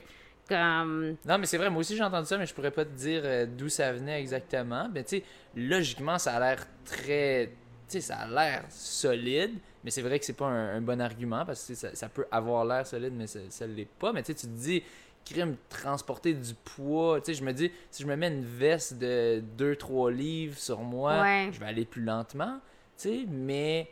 Mais c'est parce que, ton dans toi, c'est moins ou? Mais c'est que tes réserves de glycogène, la plupart, c'est 80% de l'eau. C'est ça qui fait prendre du poids. C'est qu'à chaque fois, tu fais comme, mettons, euh, 10 grammes de glycogène. Je sais même pas si tu peux mettre 10 grammes dans un muscle, mais bref. Tu as 8 grammes de ça qui est juste de l'eau. Fait que tu pars ton marathon, là, tu commences à perdre ça tout de suite parce que à chaque fois que tu brises une molécule de glycogène, ton 80% d'eau, il s'en va. Puis toi, tu prends juste l'autre 20% Fait que c'est pas comme prendre, je sais pas, 5 livres de gras. C'est que tu fais vraiment juste augmenter tes, tes réserves. OK, mais tu sais, je me, je me dis, je me mets une ceinture d'eau, une veste d'eau, whatever, là, je, je cours plus lentement mon, mon marathon. Mais tu dis. Ouais, ça, c'est ça. C'est ça. Mais tu dis, c'est dans. Euh, donc, pas une recommandation, tu dirais, d'avoir une veste d'eau. Euh, parce qu'il y a beaucoup de monde qui font ça, tu sais, mais. Parce sont comme, ben, je veux être bien hydraté. Ouais, mais tu sais, il y a des stations à toutes les 5 km. I guess si tu as de quoi de chronique, peut-être que. Mais bref. Euh, mais ça, c'est plus les récréatifs, je pense. Comme, ouais, c'est ça. non, c'est ça. Tu sais, J'ai jamais vu de quoi élite faire ça, mais tu sais, souvent, tu as l'impression que c'est juste que le monde, ils le savent pas. Ils se disent, ah, mais je vais être tellement bien hydraté. Ouais, mais tu sais, d'avoir ce poids-là sur ton dos, tu vas encore plus suer, juste de transporter ça de plus. Puis tu sais, c'est ça, juste te renseigner sur les stations qu'il y a. Euh, sur le parcours, ça, ça va te sauver, mais puis ça serait intéressant de savoir, tu sais, une veste d'eau, ça fait pas partie de ton corps. C'est vraiment un poids que tu viens de mettre euh, sur ton corps. Tandis que tes réserves. Oui, c'est plus. Ça fait partie de toi, ça bounce plus pas. physiologique. Oui, je sais pas. T'as moins de perte d'énergie. Mais oui, je peux, je peux le voir comment, tu sais, comme la façon que tu décris ça, que mais dans le fond, cette eau-là, elle va aller où? Dans le fond, tu vas la suivre? Elle s'évapore, oui. OK, OK. Ouais, ça. Ben, c'est que, tu sais, euh, si on rentre en biochimie, c'est que... quand tu... train, le, petit bus magique, là. Ton tes, tes, réserves de glycogène, c'est euh, du euh, glycogenolysis, que après ça, chaque molécule que tu tu brises, ça fait des molécules de ATP. C'est ça l'énergie qui vient. Mais à travers toutes ces étapes-là, tu as besoin de molécules d'eau. Oui. Puis tu perds des molécules d'eau aussi. Fait que toute l'eau que tu as dans tes muscles, c'est là que ça commence à se perdre. Fait que pour avoir ton ATP qui va donner de l'énergie à tes muscles, à ton système en général, ben pour le produire, ben tu perds toute l'eau du le 80% qui était là dans la réserve. Mm. Ah, puis dans le fond, ça t'aide à suer aussi. Ça, ça te donne de l'eau pour suer? Ben, ouais, ouais. Ça, je sais pas, par contre. Ouais, ouais, ouais. On sait mais pas, mais logiquement, là, si on va dans, dans les théories, euh, on va faire une théorie euh, complotiste euh, logique de comment ça fonctionne. Mais là, tu te dis, si tu as une excellente nutrition et que tu as fait un excellent, un excellent carb load, ben là, justement, tes muscles sont prêts et tout, et tu manques pas, justement, d'eau pour suer. parce que, tu sais, j'imagine, si tu, si tu rentres dans ton marathon tout mal nourri parce que tu voulais baisser ton poids pour avoir moins de poids à déplacer sur le ah, marathon. Puis là, tu n'as comme pas assez d'eau pour tout suer. Ben là, tu pourrais encore plus t'empirer parce que ben, ben la sueur, c'est ça qui te permet. C'est c'est la sueur qui te permet de te cool off, de te rafraîchir euh, quand, euh, quand tu cours euh, dans la chaleur qui pas mal euh, tous les marathons, à un certain point, tu vas avoir chaud à force de pousser. Puis j'ai jamais fait. Euh, ben, peut-être je vais faire ça pour pouvoir euh, te donner des nouvelles la prochaine fois, mais comme, tu sais, mettons, te peser après ton carb load avant le marathon, puis te repeser après le marathon, je suis sûre que tu es quand même beaucoup plus léger, même si tu as pris des liquides en route durant le marathon. C'est que tu vas jamais vraiment venir récupérer non, non, c'est clair que tu, perds. Non, non, c'est clair que je perds. Je, me souviens, j'avais fait le, test. J'avais pas, je m'étais pas tant pesé avant, mais mon premier marathon, je sais que j'avais perdu un bon euh, minimum 5 à 8 livres, quelque chose du genre. je, m'étais pesé après, j'étais comme, j'étais vraiment. Il y avait une différence. C'est fait que, en eau, là, surtout, mais euh, aussi, euh, aussi en calories. Tu as, quand même perdu beaucoup de calories, donc de, de un certain niveau de poids. Mais, euh, mais c'est ça, tu peux pas Puis sûrement tes réserves de glycogène aussi, si sont C'était vide, là. Ouais, c'est ça. C'était vide. T'as perdu, il y avait plus perdu rien, ça là. aussi, comme pas. Non, non, il y avait, il y avait plus rien là, là-dedans. comme je te dis, là, mon premier, que j'avais rien pris pendant tout. Mais euh, ça, va être, ça va être une expérience intéressante. Je vais vraiment essayer mon prochain, qui s'enligne pour être Montréal probablement, de vraiment... Montréal 2019? Euh, ouais, ouais. Ah, wow, ok. Écoute, euh, faut, il faut ce qu'il faut. Là. Il faut que j'atteigne mon standard d'élite. Fait que on va s'essayer avec Montréal. Si ça marche pas Toronto, mais... Mais c'est, au moins à Montréal, il y a quand même du bon argent pour. il y en a pas juste pour les pour les gagnants? Ben, il y a, pour les gagnants, oui, un 10 000 mais ça, j'ai, J'espérais sur ça euh, l'année passée, puis là, quand j'ai vu toute la liste de, coureurs euh, kenyans et rwandais euh, avec leurs 2-10, 2-11, j'ai fait mm, ouais. on va essayer d'aller chercher les bourses québécoises, mais tu sais, quand même, tu peux te faire. Je m'étais fait 2000, je vais essayer de faire 2500 cette année s'il n'y a pas trop de s'il n'y a pas trop de bons Canadiens, je peux euh, espérer ça. Mais euh, c'est ça, c'est euh, un peu stratégiquement. En même temps, c'est toujours le fun, tu faire la course devant, ton, devant ton monde. Là. Tu sais, c'est. Puis tu sais, t'as aucun stress avant, tu sais, en termes de voyagement, tout ça, tu sais, à part le stress de la course, bien sûr, mais comme je trouve, je trouve moi, j'aime tellement pas ça voyager. Puis aussi sur la nutrition, un peu, tu sais, tu manges pas ce que tu es habitué quand tu voyages. Ça, c'est vrai. Ouais avoir voyagé, euh, ça, je te le confirme. C'est sûr, j'ai fait de mon meilleur temps quand j'ai voyagé, mais il y a comme un petit stress de plus. Puis d'habitude, tu cuisines pas nécessairement. Fait que, ouais. C'est ça, ce serait quoi? T'aurais-tu des trucs à donner? Comme toi, est-ce que tu avais fait un. Ben, t'as fait un carb load à tous tes marathons, t'as dit? Ouais. Mais dans le fond, qu'est-ce que t'as fait? T'as voyagé combien de jours avant pour te rendre à Sacramento? Euh, fait que Sacramento et Boston, les deux, j'ai voyagé comme le deux jours avant. Fait que, mettons, euh, Sacramento, la course, c'était le dimanche. On est arrivé le vendredi soir. Mhm. Euh, puis c'est ça, dans le load, c'est que tu sais pas vraiment qu'est-ce que qu'est-ce qu'il y a comme restaurant là-bas. Fait qu'il faut juste que tu gères ta journée autour de ça.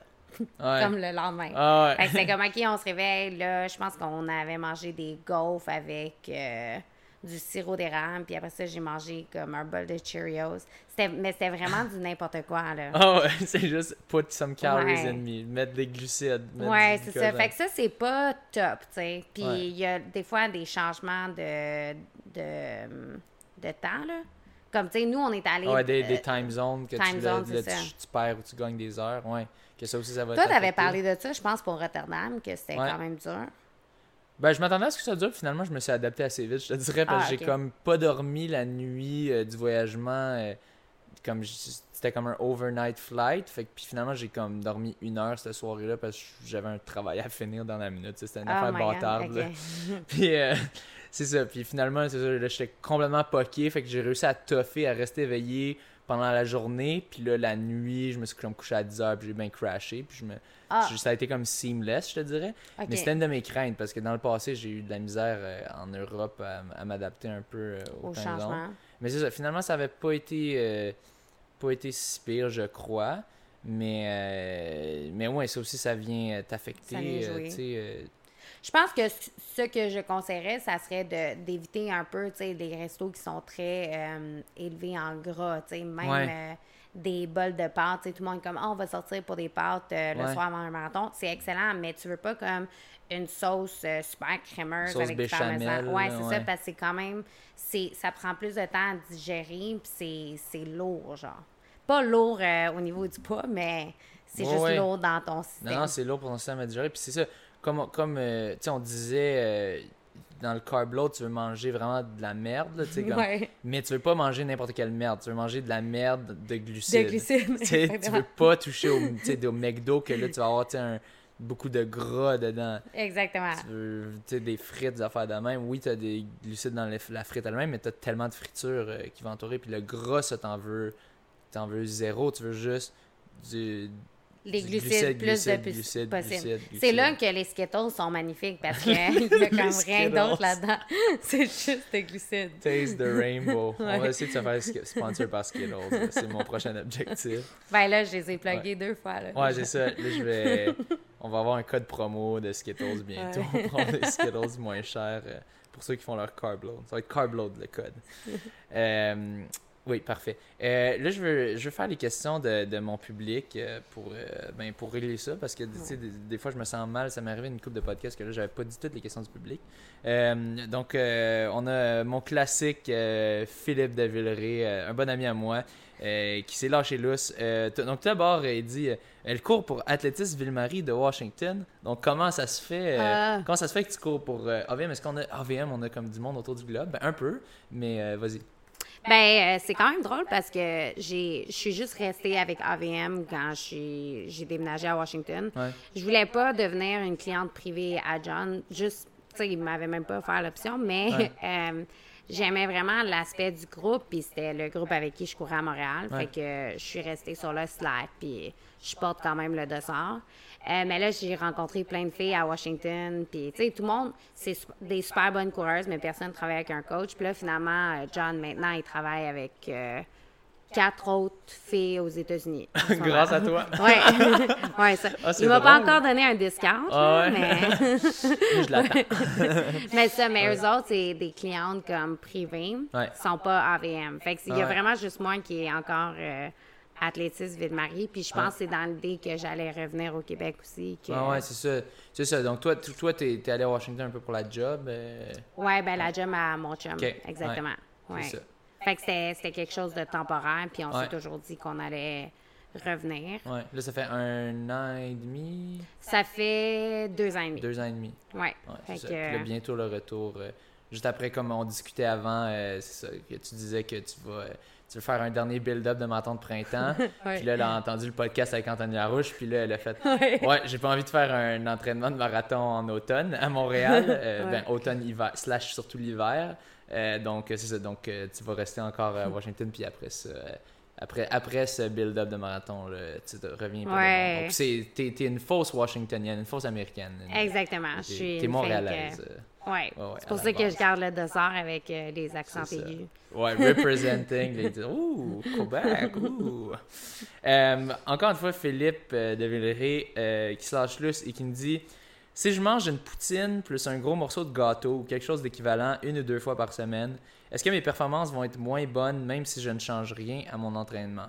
Donc, entraînement restant le même. est-ce que, est que ça va affecter ses performances, de manger une poutine puis un gros morceau de gâteau? Ben, je dirais, tu sais, c'est une question pas complexe, mais tu sais, tu la manges quand ta poutine, puis tu manges quand ton gâteau. Si tu le manges, mettons, le soir avant ta longue course euh, du samedi, puis c'est une course comme clé, vraiment importante, peut-être. Ouais. mais comme si, je pense qu'on on parlait avant, c'est l'énergie qui est tout d'abord le plus important. Fait que si tu n'es pas capable d'aller rejoindre tes besoins énergétiques sans manger ta poutine puis ton gâteau, ben parfait, vas-y fort. Mais si ça, ça prend la place, euh, je sais pas, de ton souper qui serait euh, du riz, puis euh, du poulet, puis des légumes. Quelque chose qui a plus de nutriments. Peut-être que, tu sais, une, une fois par semaine, pas nécessairement, mais je pense que c'est tout ce qui devient habituel, comme des patterns, c'est ça qu'il faut faire attention. Tu sais, tu mm. veux pas tomber dans des patterns qui vont nuire aux autres efforts que tu fais. Fait que mais plus, que ce soit comme un pattern, on parlerait plus de comme 3-4 fois par semaine. Ouais, puis, ben, tu sais, avec Philippe, je serais comme, ben, quand est-ce que tu manges ça? Tu sais, est-ce que c'est une occasion avec tes amis ou est-ce que c'est comme à la maison parce que t'es trop paresseux pour cuisiner. T'aimes le gâteau. ouais, c'est ça. T'aimes la poutine. Parce que si ça serait, ah non, j'aime ça, puis je mange ça à la maison, je serais comme, ah ben, on va peut-être essayer de changer ça. Mais si, tu sais, toi, puis, je sais pas, tes amis sortent à toutes les semaines pour manger ça, puis ça fait vraiment partie de ta vie, puis ça t'amène du plaisir, ah ben, peut-être on peut aller jouer ailleurs euh, pour faire des changements. En, fonction, toi, tu travailles un peu en fonction de qu'est-ce qui est modifiable. si tu dis, je fais ça tout seul juste parce que j'aime ça, tu dis, ah, ça, c'est un peu plus modifiable versus c'est ça. Si c'est avec mon groupe d'amis, ben là, j'ai pas envie de pas aller sortir avec mes amis ou quoi. Ouais, c'est ça. Puis ça serait aussi de comprendre, ben, qu'est-ce que. Tu sais, moi, chez en entraînement de maton, je, je recherche beaucoup le gras puis le sel. Tu sais, mettons, du bacon, dans la vie, j'aime pas tant ça, mais en entraînement de maton, je suis comme bacon! Ok, tu recherches dans, dans, le sens que ça t'en prend. Je veux, je veux ça. Genre, ouais, ok. Je, je, savais pas si tu disais je recherche parce que je veux l'éliminer ou quoi. Ok. Ah non, non, ah, c'est ça. Puis ah, you crave it un peu? Crave, Genre, tu craves, c'est ça. Tu t'en veux, même si tu sais que c'est peut-être parfait de trop en prendre. Mais moi, je me suis dit, OK, ben si tu craves du bacon, peut-être c'est parce que t'as des manques genre de sel puis de gras. Puis, mhm. fait que j'ai essayé de changer mon alimentation par rapport à ça. Fait que, tu sais, je mets plus d'huile d'olive, j'essaie de manger des aliments un peu plus salés. Puis, après ça, ça change un peu mon craving de bacon. Fait que, tu sais, est-ce que est-ce qu'il aime la poutine puis le gâteau parce qu'il recherche du gras puis du sel? Est-ce qu'il capote juste poutine? Euh? Mais ça, des fois, t'as le craving un peu, ça, de, de, Des fois, j'ai ça, là, tu sais, ah, ça, m'arrive... Souvent, c'est ça, j'ai un craving d'une poutine, là, j'ai une poutine, puis après ça, comme, je suis comme, ah, c'est trop! mais, mais, mais, des fois, c'est ça, peut-être c'est ça, peut-être ce craving-là, il vient du fait, c'est ça, que, tu sais, j'ai mangé beaucoup de, de pâtes avec du tofu, tout ça, mais tu sais, ah, il était où le gras là-dedans? Fait que de, le mettre, de mettre un gras, mais qui est un peu moins néfaste, qui est un gras un peu plus santé, euh, tu dirais c'est c'est peut-être un signe de ton corps, de ce craving-là. Exactement. Que tu as un manque de gras ou de sel ou de whatever à combler. Puis c'est juste d'essayer d'aller le combler avant avec quelque chose de plus, peut-être moins facilement accessible, mais que qui est plus. Qui a plus de bénéfices au niveau de ta récupération, puis de, d'avoir des, des réserves en glycogène ou peu importe, que le lendemain, quand tu vas te lever pour ton entraînement, tu vas être comme frais, puis genre. Euh, ready to go versus comme ah j'ai mangé une poutine puis un gâteau ouais. puis c'est ça fait que c'est tu sais j'essaie de travailler en disant on n'élimine rien mais essayons de comprendre d'où ça vient nos choix puis c'est lesquels qu'on peut changer versus ceux que c'est comme non, ça c'est vraiment comme pas négociable. Ouais. J'ai, moi, j'ai, moi, j'ai de la misère avec ça parce que comme. comme moi, je suis chanceux parce que je mange comme un porc. Puis, mais je sais pas, je réussis. Genre, j'ai l'impression que vu que je fais de l'entraînement de marathon, je grossis pas ou rien. Mais des fois, tu sais, j'en reviens pas. Je suis comme, ben voyons, j'écoute tous mes instincts primo je fais comme ok j'ai envie d'une pizza à soir ok je vais prendre une pizza tu sais ou quoi. Tu sais je suis un des pires pour ça. Ceux qui ceux qui courent avec moi ils savent là, ils font comme tu sais je, raconte j'osais avec mon ami Aaron c'est ça ok je, je, vais pas prendre de pizza euh, d'ici mon marathon. Puis là la, la run deux jours plus tard je dis oh j'ai commandé une pizza. Puis là il est comme dude genre what is wrong with you? Tu sais je suis comme je suis le pire pour euh, tu sais pas succomber à ces vices là de, de, de cravings fait qu'est-ce que tu dirais? Puis je suis pas comme un des seuls qui est comme, tu sais, qui a de la misère à se, se restreindre. Tu sais, moi, j'ai envie de quelque chose, je le prends. C'est quoi ton truc pour dealer avec du monde de même? Difficile? Parce que je suis à la base, au début, tu vas avoir du monde de même quand tu commences à travailler, ben c'est un peu ça, là, tu sais. Ils, veulent, ils disent je veux manger moins de pizza. Ben, mais, comme, euh, deux euh, tu sais, à la même pas même pas deux jours plus tard juste à la fin de la journée t'es comme ah, je filerais bien pour une pizza, puis c'est pas si cher que ça, puis... Mais moi, ma question pour toi, en fait, c'est tu vois-tu des effets de, de prendre la pizza? Comme, tu sais, est-ce que tu files comme plus fatigué ou moins bien après une pizza versus... Ben, je me sens un peu coupable, tu sais. Ah, coupable, ah, c'est plus mental. Il y, a un petit peu de culpabilité, tu sais, mettons, parce que, tu sais, je regarde le, nombre de calories, tu sais, une souvent ce que je faisais, je me commandais une Excel de Pizza Pizza. Bon, là, je les ai drop, je vais, je vais attendre des redevances de eux. et euh, et euh, ça, je regardais, puis les calories, c'était comme 3300 tu sais, en un repas. Fait que je me disais, ok, mais c'est probablement pas euh, idéal, tu sais. Ouais. There must be something wrong with that, parce que, tu sais, je, je vais engraisser là, si je mange ça. puis, fait que je me sens coupable, mais tu sais, au final est-ce que j'ai payé le prix? Je sais pas. J'ai pas eu un super marathon, mais tu sais, je pense pas tant que c'était à cause de mon poids. Tu sais, j'étais quand même poids euh, relativement. Ni euh, ton alimentation. Euh, comme, tu sais, mais ben, en fait, c'est que je, pense qu'il y a des affaires qui viennent jouer au niveau de ta récupération, au niveau de, des performances à travers l'entraînement, tu sais. Ouais. Si je veux manger une pizza le vendredi soir, mais je sais que ma long run samedi est vraiment importante, mais peut-être que je vais pas être capable de tenir mes paces parce que je vais être plus fatiguée, plus comme moins bien reposée. Est-ce que c'est la pizza en tant que telle? Non. C'est, tu peux manger de la pizza puis aller faire une super belle long run, mais c'est là où c'est comme une question d'habitude puis de, choix. Puis je pense que c'est ça que j'essaie de dire aux clients si toi, tu es bien avec ta pizza, puis elle crée pas de problème, il n'y a pas de problème. C'est. J'aime pas nécessairement ça, catégoriser des aliments comme bons ou mauvais, parce que ça dépend de toi, puis de. Tu sais, qu'est-ce que tu recherches là-dedans. Mais si tu es comme, ah, tu sais, j'aimerais vraiment ça, améliorer mes performances, puis je veux vraiment tout faire, c'est comme, OK, ben, moi, j'irai checker la pizza, puis j'irai voir si on peut, comme, la remplacer par quelque chose d'autre. Une autre affaire, c'est que je trouve quand les gens ils ont vraiment faim le soir, parce qu'ils ont comme pas nécessairement pris le temps de manger en après-midi, ils n'ont pas vraiment eu un bon lunch. Là, la pizza, ça sonne tellement bon, là. mais c'est parce que, tu sais, moi, des fois, j'arrivais le soir, puis je prenais genre du grated cheese, puis je mettais ça dans ma bouche. Ah c'est ah tellement pas bon, mais j'avais tellement faim. Bon. tu sais, j'étais comme, oui, il y a des carottes juste là, mais ça va pas combler ma faim de, de la même façon. Ah fait que peut-être c'est ta faim, je sais pas. Ouais, je sais pas. ça goûte bon, c'est pas cher. Je, ouais. Tu sais, c'est. C'est vraiment une affaire de goût, mais tu sais, je me dis. Euh, mais je, ma question, c'est un peu plus, tu sais, moi, je, comme j'ai. Je me suis dit un peu, je vais. Je vais vivre avec ça, puis si. je vais vivre avec les conséquences qui sont à date, ben, je, je, je, les sens pas trop. Peut-être que c'est pour ça, des fois, que mes entraînements sont pas super euh, rapides.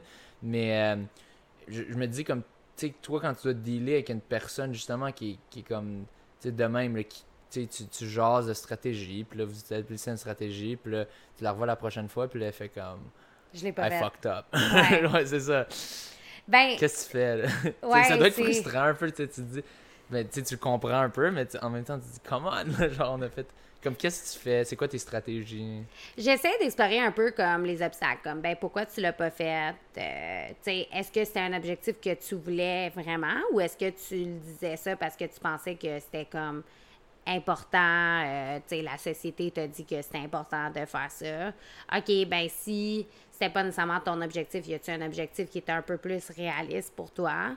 Mais tu sais, je t'avoue que des fois, si les gens veulent pas changer, comme moi je leur dis, moi je suis un peu comme une voiture, tu sais, je suis là pour t'accompagner dans ton cheminement, mais si toi tu veux rester stationné, on reste stationné, puis ah, on peut reculer, puis on peut avancer, mais genre, moi je peux rien faire vraiment pour te changer, mais je peux vraiment venir te soutenir, puis te donner des trucs. Fait que je trouve des fois les gens, les gens aussi ils aiment vraiment dire comme, ok là moi je prends plus de pizza. C'est comme, mais t'as t'as peut-être pas besoin de plus en C'est ça que je, m'étais dit, that's what I told myself, puis après ça... tu sais, si tu prends de la pizza trois fois semaine, juste de réduire à deux fois semaine, c'est énorme sur euh, le long terme. Ouais. Puis c'est beaucoup plus facile que de dire, là, moi, je coupe la pizza.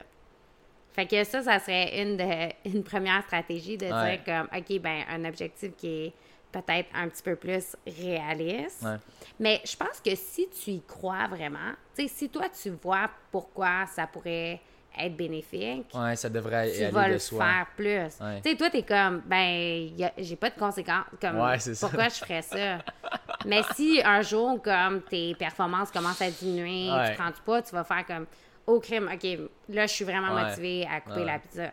Ouais faut que ça soit aligné avec tes objectifs de vie un peu. Ça revient souvent à ça. C'est un, peu, c'est un peu ça comme euh, le type de motivation. Est-ce que c'est une motivation vraiment euh, interne? c'est ça, intrinsèque. Ben, là, ce ne serait pas intrinsèque, mais on se rapprocherait plus intrinsèque avec un type de motivation un peu euh, identifié. ou Ouais, c'est ça. de, de comme quand c'est vraiment en accord avec tes objectifs de vie ou de comment tu te vois. Je me vois comme un athlète qui a une bonne diète. sais Ouais, exactement que, que c'est ça qui, qui, qui, va plus marcher. Mais là, c'est que moi, je me vois comme un athlète, mais qui que, que je suis capable de manage avec la pizza. que diète moyenne. Mais, ouais. mais c'est bon, ça, ça, fait comme. Euh, ça doit faire une semaine, j'en ai pas commandé à date. Fait que... hey, wow! Ouais. voilà. ouais, c'est bon. puis, ouais, je dis ça, puis. Ouais. Je, ouais. Ou peut-être proche de Puis moi, j'aime full la pizza aussi, mais maintenant, on la fait maison. Comme on fait notre propre pâte, euh, puis tout ça. Comme ça, je me dis. C'est un peu moins ah, gras ou. Ouais, tu sais, je mets du poulet dessus au lieu. Avant, je mettais du pepperoni. Tu sais, j'ai fait comme des petits changements comme ça en disant comme. Ah, c'est pas grave, là. Je mais pizza, pizza aussi, tu peux mettre du poulet, tu sais. Non, Il y a cette option-là. Hein? Il y a cette option-là. mais ouais, ouais, ouais, non, je... ouais. Ça peut ben, tu sais, je te dis pas d'en faire, là. Je sais ah que c'est comme plus la facilité d'en commander, mais ouais, aussi. mettons une cliente, je dirais, OK, ben, t'en commandes, peut-être tu pourrais la faire à maison. Peut-être Philippe aussi peut faire sa poutine maison. Ouais, une poutine maison, ouais. Avec une sauce euh, aux champignons, au poivre au lieu de mal, peut-être ça change. Je sais pas. J'ai goûté à la poutine. Euh, il y avait le, resto de Georges Larac, le délicieux Veg Fusion, qui est à Montréal, que on a essayé, il y avait un spécial sur la poutine vegan. C'était bon? Ouais, on a essayé ça. Ouais, c'était bon. C'était très bon. Le fromage, c'était pas du fromage euh, curd, tu sais, mais, euh, mais vraiment la sauce était bonne. C'est quoi le fromage? C'est comme un faux fromage. Je sais pas trop c'est quoi. C'était comme des. Ça ressemblait plus à comme du fromage râpé un peu, mais c'était. Je pense que c'est peut-être à base de, de, noix ou quelque chose. Souvent, c'est des cachous. Mais, euh, mais en tout cas, juste avec la. J'ai l'impression que ça vient beaucoup de la, sauce, le, goût. En tout cas, la, ah, ouais. la sauce était bonne, elle, elle pas. Mais euh, ouais, bref, euh, trêve de, de, de, pause de Poutine. Là. J'avais la dernière question de Phil qui demandait pourquoi est-ce qu'il y a tant de baises au USA. Est-ce que tu as la réponse à ça, cette question que, que, bien des gens essaient de trouver? Mais je pense qu'il y a vraiment un gros euh, socio-économique gap aux US. Puis c'est drôle parce que où j'habite à Washington, il n'y en a pas de gens base. Comme c'est vraiment rare que tu vas rencontrer quelqu'un de base à Washington. Mais c'est une ville qui a beaucoup d'argent. Euh... C'est ça, c'est souvent les, milieux socio-économiques, j'ai vu, euh, ben, de ce que j'avais vu moi personnellement, tu que tu regardes comme quand t'es pauvre au USA, c'est moins cher de te nourrir avec du McDo. Ben, c'est ça. Ou whatever, ça coûte une pièce le burger ou quoi, là, c'est, fou, là. Puis moi, je pense que c'est vraiment comme un problème qui est plus gros que l'alimentation, dans le sens que, OK, ben acheter une maison, mettons, à Washington, ça peut coûter minimum comme un million US. Mais tu sais, si tu t'achètes une maison, je sais pas, en Louisiane, en banlieue, peut-être que ta maison, elle te coûte 200 000 US, mais après ça, tu es en banlieue. Fait que là, c'est quoi les épiceries que tu as? Puis c'est quoi ton moyen de transport? Puis c'est fou la, la différence de qualité. On avait été. J'ai couru un marathon au Wisconsin, euh, très random, mais c'est parce que le groupe de filles avec qui je m'entraînais, y allait là. Fait que j'ai embarqué. Hop on the bandwagon. Euh, puis on est allé à l'épicerie, puis c'était complètement fou. Juste comme, mettons, du pain, la qualité du pain, c'est tellement différent dans des villes qui n'ont pas beaucoup d'argent. Tu, tu vas à une épicerie normale, mais c'est juste la qualité même du beurre d'arachide ou peu importe. C'est comme, c'est vraiment différent. Je sais pas comment l'expliquer, mais... Mais c'est comme s'il y avait juste du pain blanc ou quoi? Non, mais le pain brun, mais je sais pas, fait avec du high fructose corn syrup ou tu regardes ça, puis t'es comme, OK, c'est, ça a l'air vraiment pas nourrissant. Tandis que moi, où est-ce que j'habite à Washington, à côté de chez nous, il y a comme un Whole Foods, puis tout est bio, euh, super bon. Euh. fait que c'est, je pense vraiment que ça vient en partie de, de la divise socio-économique aux États-Unis qui est tellement grosse puis après ça, ça crée des problèmes partout. Que tu es en banlieue, que tu n'as pas accès à de la bonne nourriture, que la bonne nourriture est chère. Après ça, les assurances euh, de santé, euh, ton éducation, comme c'est vraiment, je pense, un énorme ah problème qui n'est pas juste comme Ah, les gros, ils mangent trop. Ah ouais. Mais penses-tu, tu disais la, la bouffe bio, tu penses que c'est meilleur ou? La bouffe bio? Ouais. Aux États-Unis, oui. Hein? Parce que les États-Unis, la façon que c'est euh, la nourriture est comme regulated, je pense. Ouais, euh, les régulations, c'est plus ouais, c'est vraiment, c'est vraiment lousse. Ah, ok. Euh, à comparer au Canada. Au Canada, ok. Fait que... Je savais pour les vaches que ça l'était. Je savais que le lait canadien, en tout cas, c'est en tout cas au US, au US c'est très lousse, mais je savais pas pour le reste aussi, comme la, la FDA est vraiment très lousse, la Food and Drug Administration, qui s'occupe euh, des, des, régulations en nourriture, tu dirais c'est beaucoup plus lax aux States. Fait, mais ça permet ça fait quoi comme qui leur ouais. Ben, c'est juste que tu sais pas nécessairement qu'est-ce qu'il y a dans ta nourriture. Puis la différence entre mettons, un pain bio versus pas bio, c'est pas si cher. Fait que, tu tu dis, OK, ben si les réglementations pour le pain bio sont plus comme élevées, je vais juste acheter le pain bio. Mais je connais pas nécessairement les détails au niveau des, euh, des, des, additives qu'ils mettent. Mais vu qu'il n'y a pas de régulation, tu peux dire comme, je sais pas, euh, natural flavor. Mais natural flavor, ça peut être comme c'est très, ça le très large. C'est ça. Puis tu sais pas, tu sais pas nécessairement qu'est-ce qu'il y a dans ton pain. OK. ouais. Ouais, c'est ça. Fait que c'est comme. Tandis qu'au Canada, ils sont beaucoup plus sévères que si tu mets quelque chose, tu sais, un ingrédient, s'il y a comme un certain pourcentage dans l'aliment, il faut absolument comme dire qu'est-ce qu'il y a dedans. Ouais.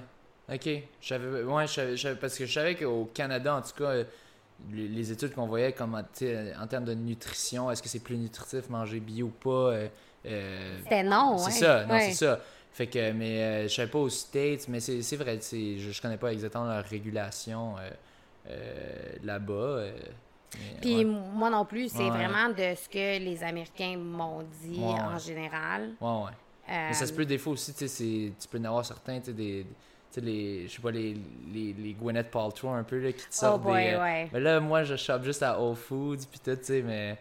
Fait que, en tout cas, moi, moi je suis toujours un peu sceptique là-dessus, mais euh, je peux y croire que, mais en général, juste souvent, si tu, si tu vas juste shop de la bouffe bio, en général, ça va être plus d'affaires santé, juste passer sur leur target, ils disent là, ok, on va, on a du grain naturel, fait que c'est des, des, des, grains complets ou whatever au lieu d'être des semis, gna, gna, gna. fait que c'est sûr que sûrement à la base, si tu compares le average du bio versus le pas bio, probablement que tu vas être plus santé, mais je pense qu'il y a moyen si tu cherches bien, mais peut-être peut-être dans ces lieux-là, les trucs pas bio t'as pas les options relativement santé dans les pas bio. Peut-être c'est ça. Ben, c'est pas nécessairement vrai. moi, il y a plein de choses que j'achète quand même pas ah bio. Euh, mais c'est, je pense que c'est, tu sais, le Whole Foods, l'exemple, c'est aussi juste pour dire, comme, au niveau de la qualité de qu'est-ce qui est assez accessible. Ouais, ouais, qu'est-ce qui est offert là-bas, là, tu sais, c'est ça. C'est complètement euh, différent. Puis, tu sais, Là-bas, il faut que tu regardes au bas de l'étagère pour trouver la chose qui est comme un peu nutritive. Ouais, c'est ah ça. ailleurs que le Whole Foods, ouais. Fait que je pense que c'est vraiment ça le problème d'obésité. Ah aux, euh, aux États-Unis, mais j'ai pas passé assez de temps dans les autres villes pour vraiment dire. Euh, ouais, mais je pense que c'est logique ce que tu dis, en tout cas, de, de ce que j'ai vu dans, en temps de documentaire. Puis, c'est ça, c'est souvent ça, c'est l'accessibilité. Tu sais, ça revient tout le temps à ça. Qu'est-ce que est-ce que tu as l'argent pour t'acheter cette bouffe-là? Puis elle est où? C'est elle est comment facile à obtenir? Tu sais, c'est un, niveau individuel, tu peux dire oui, mais tu as juste à te forcer pour faire des changements. Mettons que tu fais bien des affaires sur un individu, oui, tu peux changer un individu, mais là, quand c'est une population, tu sais, tu peux pas changer une population, tu peux pas les blâmer, tu sais, la petite famille qui écrime le minimum wage aux States ou whatever, tu sais, que là, t'as pas le temps, t'as pas tant le temps à, travailler, tu sais, deux jobs, t'as pas trop le temps de, de choisir. Euh, ce qui est le plus optimal en termes de nutrition. Fait que... Puis de préparer. Tu sais, la préparation, euh, c'est. Ouais, c'est quand même beaucoup de temps. Euh, puis aux States, le fast-food, il est tellement accessible, ben c'est comme vite de même. C'est pas cher, là. C'est vraiment pas cher. C'est fou, là. Tu sais, euh, ici, le fast-food, c'est relativement. tu sais, c'est pas, pas cher, cher, mais tu sais, c'est comme. C'est plus cher que ton épicerie à toi, tu sais. Tandis que là-bas, c'est comme quasiment moins cher. Ouais, c'est fou. C'est un peu comme la pizza ici. Avec mes deals de pizza, je suis capable de faire en sorte que ça revient à peu près aussi cher que si je la cuisinais pour moi. Mais euh, fait que c'est ça. fait que je comprends un peu en fait leur situation, les Américains. je le comprends, je le vis à travers la pizza. Mais eux, c'est à travers aussi les burgers puis tout le reste. Là, puis ouais. Fait que. Puis là, ils ont Uber Eats. Je sais pas si on a ça ici. Ouais, ouais, ouais. Ah, on a ça, ok. C'est disponible ici aussi. Fait que c'est ça, tu commandes la bouffe puis tu la fais livrer chez toi, même plus besoin de sortir. C'est facile. Des fois, les, les premières commandes, t'as pas de frais de livraison. Écoute. Ah non, c'est ça. c'est convenient puis ça rend, ça rend ça très accessible. Puis, mais c'est pas nécessairement la, meilleure option euh, pour ta santé. Là. Exactement. Mais si tu le sais pas, puis même, même si tu le sais, mais que comme, c'est comme, ben oui, qu'est-ce que tu veux que je fasse? Tu sais, genre, I'm, I'm in this, I live in this shithole. Puis genre, tu sais, c'est comme, genre. Ouais. C'est ça, ça que j'ai à ma disponibilité. Je vais pas aller au, euh, au Whole Foods qui est à freaking 10 uh, miles from here or whatever. Là, Exactement. Fait que. Ouais, pas que vous avez besoin d'aller au Whole Foods pour avoir de la bonne bouffe, tu peux trouver de la bonne bouffe euh, ailleurs, mais euh, faut que tu cherches, faut que tu sois très renseigné, puis c'est pas tout le monde qui a le temps. Mais nous, on fait notre épicerie chez Costco, puis c'est quasiment tout bio aux États-Unis. C'est vraiment bizarre. Ben, je sais pas si c'est bio ici. Mais j'ai l'impression que le monde qui chope au Costco, souvent, c'est quand même du monde pas pauvre, tu sais. Genre, c'est du monde middle class, ah. tu sais, genre. Peut-être, ouais. Genre, moi, je connais peu de pauvres qui shoppent au Costco parce que tu as le membership card, il faut que tu te guettes, qui est comme, tu sais, 50$ ou whatever. Que, Oui, sur le long terme, tu sais, souvent, tu as, l'expression un peu comme les, les, gens riches sont les plus cheap ou quelque chose du genre. Tu sais, que, que tu sais, genre, moi, tu sais, j'ai l'argent, je suis bien correct, mais tu sais, je vais pas euh, vouloir payer plus cher que ça. Pour... Fait que, tu sais, eux, finalement, qui se font pas crosser, c'est les pauvres qui finissent par, tu sais, pas avoir les bons deals, aller acheter de la bouffe dans les deps ou whatever, que c'est plus cher. Puis c'est ça, t'as le middle class ou même souvent du monde higher class vraiment que ils vont ils vont shop au Costco parce que ça prend la membership card. Puis tu sais quand t'es pauvre ben tu te dis pas euh, ben là 50 pièces je vais rentabiliser ça. Ben non parce que le, le dragon euh. François Lambert me l'a dit avec son petit à 75 pièces mais c'est ça là tu sais euh, tu sais fait que fait que ça me surprend pas tant que tu me dises ça justement ah. parce que tu sais c'est du monde qui peuvent se l'offrir tu sais. C'est vrai c'est vrai. Puis après ça, il faut que tu Tu sais, il n'y a pas tant de choses euh, fast-food au Costco non plus. Là. Fait que c'est comme dans la préparation où ça devient vraiment rentable. Tu sais, ton gros sac de riz. Euh, c'est ça. Tu le rentabilises au, terme d'un mois. Là, tu, le, ça. Tu, finis par le passer. Mais ça, c'est des investissements. Mais moi, c'est de même que je chope. Tu sais, ah, OK, il y a quelque chose en rabais. Là, tu check mes, tu check mes, euh, mes, mes, fonds de cuisine. Là, on ouvrira la porte tantôt. C'est plein de canne de sauce parce que t'es pas cher. Ouais, c'est ça, t'es comme là, j'ai dépensé beaucoup, c'est ça, je stock up. je suis comme un petit, euh, un petit écureuil qui met ses noix parce que les noix étaient pas chères. à cette saison-là. En hiver, les noix sont plus chères parce qu'elles sont rares. Fait que j'ai, ouais. C'est ça. Fait que, euh, mais c'est ça, fait que, ouais, c'est, mais tu sais, quand, quand tu, tu vis au chèque de paye à la semaine, ben là, t'es comme, tu peux pas stock up. Euh, sur ça. C'est ça. Puis, ton épicerie au Costco est quand même cher, mais c'est parce que tu stock up, justement. Ah ouais. Des bonnes, on parle de bonnes stratégies euh, de nutrition. Euh, là, j'arrive à un autre sujet, une question que j'avais bien hâte euh, de poser. c'est comme un, c'est dans le, thème des, on va aller dans le thème des, un peu des diètes. puis on va aller avec un qui est très populaire dans les dans les dernières années, le high fat, low ah. carb diet. Donc de manger une stratégie qui dit dans le fond, il faut que tu manges beaucoup de gras, très peu de carbs pour que tu apprennes à ton corps à utiliser des gras et non des carbs. Et en théorie, euh, la, théorie là-dedans est pas folle parce que euh, du gras, le gras contient plus, pour un même poids, le gras contient plus d'énergie que le que les glucides. Je pense c'est une, un gramme de un gramme de, de glucides, c'est... 4 calories. Ouais, c'est ça. Versus 1, euh, c'est 9. 9, c'est ça, exactement. Donc, puis des calories, c'est de l'énergie. Donc, techniquement, si tu utilises ton gras, tu devrais être beaucoup plus... Tu devrais avoir plus d'énergie en toi, donc être plus efficace. Euh, toi, qu'est-ce que tu en penses de cette diète euh, high, high fat, euh, donc beaucoup de gras, peu de glucides. Fait que pour aller comme en kétose, là, euh, parce que c'est ça le. C'est ça, le, tu es en train de, de, changer la façon de, d'alimenter ton corps, mettons, d'énergie. La façon qu'il dépense son énergie. Ça. Fait que ça s'appelle en anglais du ketosis. Euh, que c'est maintenant le, le cycle Krebs, c'est ça en français? Le Krebs Cycle. Fait que c'est maintenant le Krebs Cycle qui va alimenter pour aller chercher les, les ATP. Puis ton cerveau, il va fonctionner euh, sur des, des corps euh, kétogéniques au lieu d'utiliser les glucides. Fait que le cerveau, d'habitude, il peut juste euh, s'alimenter à 100% de glucides, de glucose, en fait. mais quand il y a un manque de glucose dans le corps, tu vas utiliser des, des ketone bodies, fait que des corps euh, kétogéniques. Euh, moi, c'est sûr, tu sais, je suis, je suis une nutritionniste qui travaille en troubles alimentaires, en nutrition sportive. Je suis comme un peu anti-diète. Euh, c'est ça que j'avais l'impression que j'entendrais. Ouais, fait que tout ce qui est comme, quand il faut vraiment que tu tu sais, c'est comme mettre ton corps en forme de dénutrition parce que ton corps, il est capable de s'adapter à l'environnement, mais tu sais, il est comme, oh boy, OK, il manque vraiment des glucides dans l'environnement, fait qu'il faut qu'on chiffre ça. Puis c'est vraiment, c'est moins de 100 grammes de glucides par jour, fait que c'est vraiment intense. Tu sais, on parlait, c'est même pas une boîte de craft dinner, là. fait que pour vraiment avoir euh, l'effet, au niveau des athlètes, tu sais, certains athlètes, je suis sûre que ça pourrait bien fonctionner. C'est pas nécessairement la population avec qui j'ai une expertise. Tu sais, mettons, euh, les hommes forts, euh, tous eux autres, ils sont pas en train de faire des, des compétitions nécessairement d'endurance où c'est le système cardiovasculaire qui va venir jouer.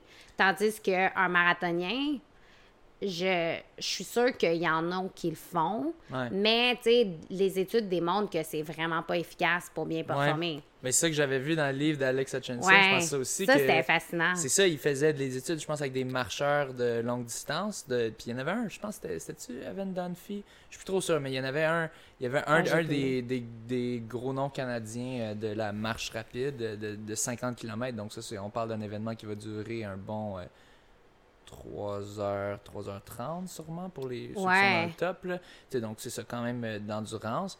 Puis euh, c'est ça, avec eux, il y avait vu, en tout cas ça s'était bien pas, pas, bien passé pour le gros, euh, ouais, c'est ça. le sujet principal qui jasait. Puis, puis même eux autres, leur, leur pourcentage de VO2 max, je sais pas si, si je suis en train de dire comme il faut, mais c'est il est moins élevé que, mettons, quelqu'un qui va être en train de courir. C'est... Fait que c'est les mêmes systèmes qui jouent au final, mais au niveau de, de l'effort puis les, du besoin en glycogène versus de t'alimenter à 100% au gras, c'est un peu différent pour un marathonien versus euh, un marcheur. Puis mhm. même le marcheur, lui, il avait comme pété, je pense. Ben, c'est ça, il y avait... C'était c'était assez terrible. la façon qu'il racontait, il avait été complètement défoncé, je pense, euh, si je me souviens bien. Puis, euh, mais c'est ça, il disait que il y aurait peut-être un potentiel pour ça, dans, quand on parle de 80 km, des, affaires d'ultra-endurance, que là, c'est comme t'essaies, comme des, souvent des affaires qu'il faut que tu transportes ta propre bouffe. Là, quand tu dois des, des, des, épreuves qui durent plusieurs jours, mais là, dans ce cas-ci, peut-être là, ça deviendrait stratégique de d'avoir, euh, c'est ça, des, quelque chose qui est plus, plus léger. De puis ça, plus de calories par gramme. Exactement. Et, dans ce cas-là, peut-être, euh, mais euh, que c'est ça, quand on parle, c'est même un marathon, qu'on se dit, ah, c'est super long, mais non, c'est pas, c'est pas assez. C'est, dans le fond, ce qu'il disait, c'est que le corps a été habitué pendant tellement d'années à courir sur des glucides. Puis c'est la meilleure, c'est la façon la plus efficace que le corps a si tu veux atteindre une bonne vitesse, c'est des glucides. Des glucides, exactement.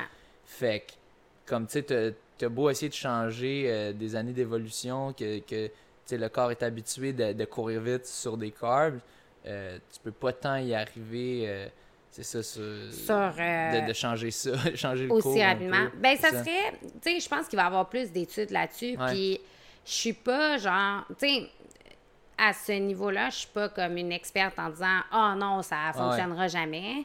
Mais c'est juste, je trouve aussi, du jour au jour, c'est très difficile de maintenir une alimentation comme ça. Tu sais, tu fou, là. Tu peux pas sortir au restaurant, euh, tu es fatigué. Il y a beaucoup de gens qui me disent comme, tu sais, t'es un peu comme un carb withdrawal. Ah Puis la, la raison pourquoi les gens aiment beaucoup ça, c'est que ça déshydrate beaucoup le corps parce que le Krebs Cycle, ça utilise beaucoup de molécules, euh, euh, je pense, d'hydrogène. Fait que tu brises beaucoup de molécules d'eau pour aller mettre l'hydrogène avec le NADH. En tout cas. Euh, fait que les gens, ils ont de l'air vraiment comme fit puis Ouais, c'est ça, parce que t'es full déshydraté. Mais la seconde que tu commences à remettre des glucides, tu gonfles un peu, genre. Fait que c'est comme si tu décides de faire ça, c'est vraiment comme pour le restant de tes jours. Puis, je trouve que c'est juste tellement rigide. Mais c'est ça, c'est que, c'est pas, c'est pas réaliste en tant qu'humain de, de, de suivre ça et d'avoir une vie en même temps. Il faut que tu juste fasses ça. Puis souvent, c'est ça, c'est le monde, tu, te mets en tête, là, OK, là, j'ai un objectif, je veux faire ça, je veux améliorer ça, puis je vais le faire demain.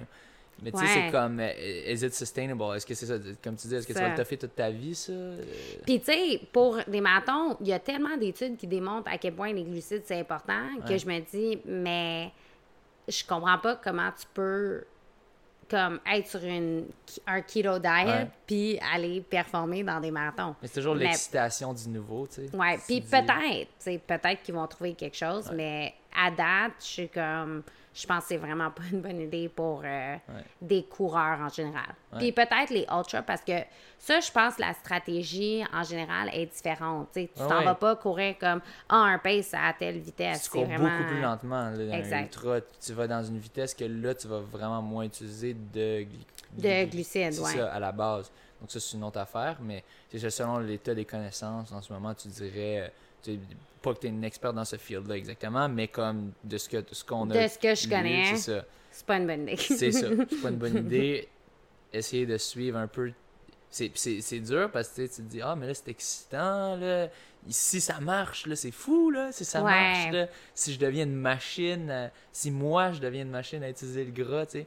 Mais. Euh, selon les recherches actuelles, pas pantoute. Là. Exact. Mais, fait que c'est ça. Euh, puis c'est ça, c'est un peu similaire aussi. C'est une diète très populaire en ce moment, je pense, c'est le. Mais tu sais, il y, a une diète qui est vraiment populaire sur les euh, kétogéniques, je pense. La diète kétogénique, c'est ça, c'est la même chose. Ouais, c'est ça. C'est exactement ça, ok. Fait que c'est ça. Toi, toi, dans le fond, ton avis là-dessus, c'est un peu comme. Euh, c'est. Ouais. Mais c'est ça, c'est ça vient aussi de, de, mes valeurs que je suis très comme anti-régime en général, que s'il y a quelque chose que c'est comme je ne peux plus faire ci, ça, ça, c'est je trouve ça. Euh, puis tu sais, mettons, t'es vegan, c'est comme ah, c'est l'environnement, mes éthiques, je comprends, ça vient vraiment chercher puis rejoindre toi tes propres valeurs, mais être sur un keto diet, je comprends pas. Parce que c'est comme, je suis sur le keto diet parce que lui a dit que c'est bon. Oui, c'est ça. Puis, c'est, tu sais, beaucoup des études ont été faites dans des gens qui font de l'épilepsie, puis ça, ça a eu des, des bons résultats au niveau de contrôler comme les crises euh, sur, sur, le cerveau. Puis c'est, c'est là que c'est devenu comme tout un hype parce que après ça, ils ont trouvé que les gens perdaient aussi du poids là-dessus. Mais ben, ben, ben c'est. J'ai pas beaucoup de cas, mais je me souviens un moment donné, en tout cas, j'étais au States, puis là, je jasais avec un gars de la cafétéria, puis là, il disait Ah ouais, là, c'est ça, je me suis mis sur le ketogenic, puis là, j'ai perdu 20 euh, ou 30 livres. Tu sais, ouais. comme. T'es comme. Tu sais, moi, je voulais pas trop le debate, genre, euh, dire comme Ouais, mais là, euh, c'est pas prouvé ou whatever. Tu sais, je suis comme Ah ouais, ok, damn, good for you. Tu sais, j'ai l'impression que ça marche pour certaines personnes, mais comme. C'est ça.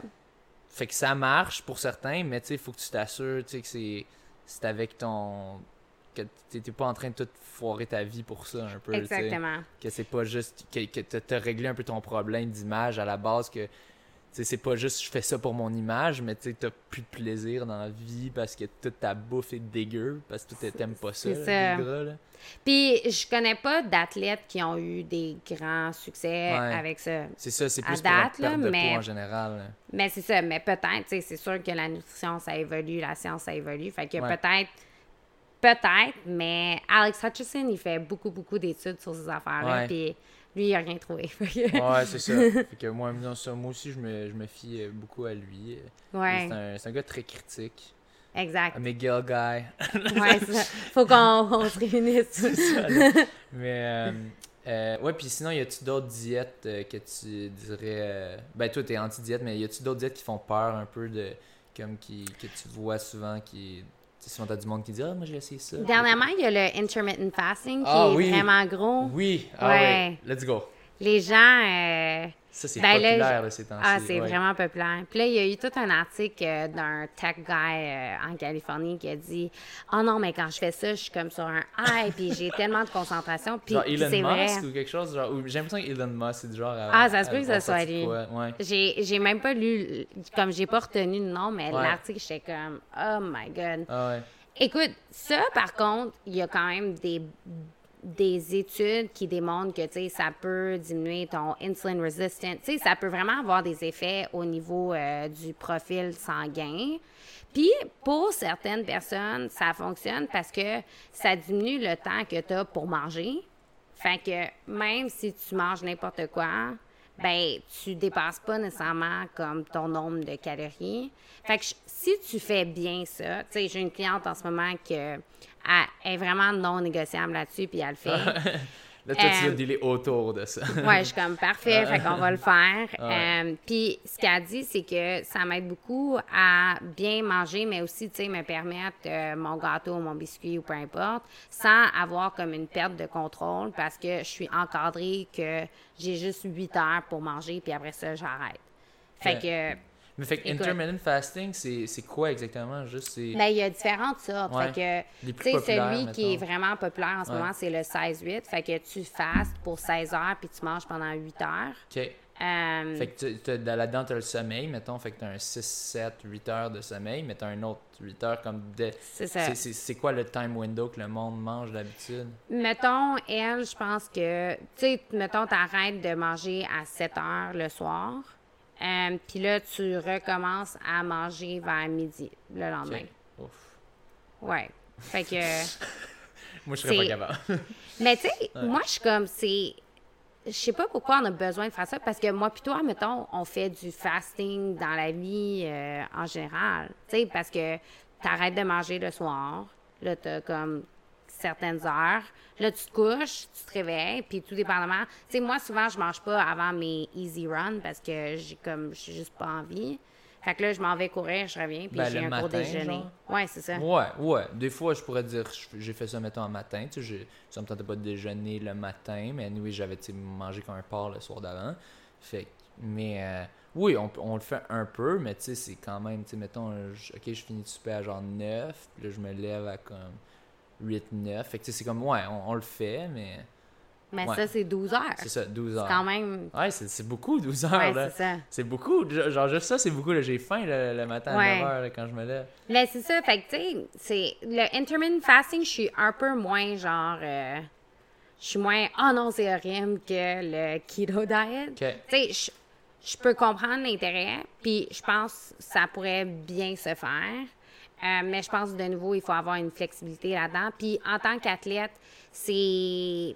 c'est sûr qu'il faut que tu, tu, peux pas vraiment faire ça parce que tu vas jamais aller rejoindre tous tes besoins en dedans de 8 heures. Ben, c'est ça que je me dis. Là, je me dis, moi, s'il fallait que je mange tout en dedans de 8 heures, là, mon estomac exploserait. Là. Ouais.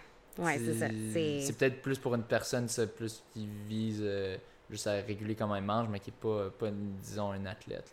C'est ça, c'est plus pour des gens qui ont des problèmes euh, métaboliques. Ah euh, je sais pas, un cholestérol élevé ou peu importe, là. Mhm. Mais c'est pas nécessairement quelque chose que je suis comme, oh, on va te mettre sur un régime de intermittent fasting. Ah ouais, non, toi, c'est bon, faut que je deal avec ça. Ok, je vais deal avec ça, je vais essayer de plugger de la bonne bouffe euh, autour de ça. ça. ça c'est les deux vraiment populaires, je pense, en ce moment. J'en ai pas entendu. Il y a aussi le, ben, je sais pas, le le raw diet, là, le, le, pas le pas l'homme ah, de Cro-Magnon, c'est quoi déjà? C'est paléo, là? Ou, euh? Ah ouais, mais lui, il est un peu low carb aussi, le paléo. Ouais, c'est ça. Euh, mais c'est quoi l'autre que tu pensais, là?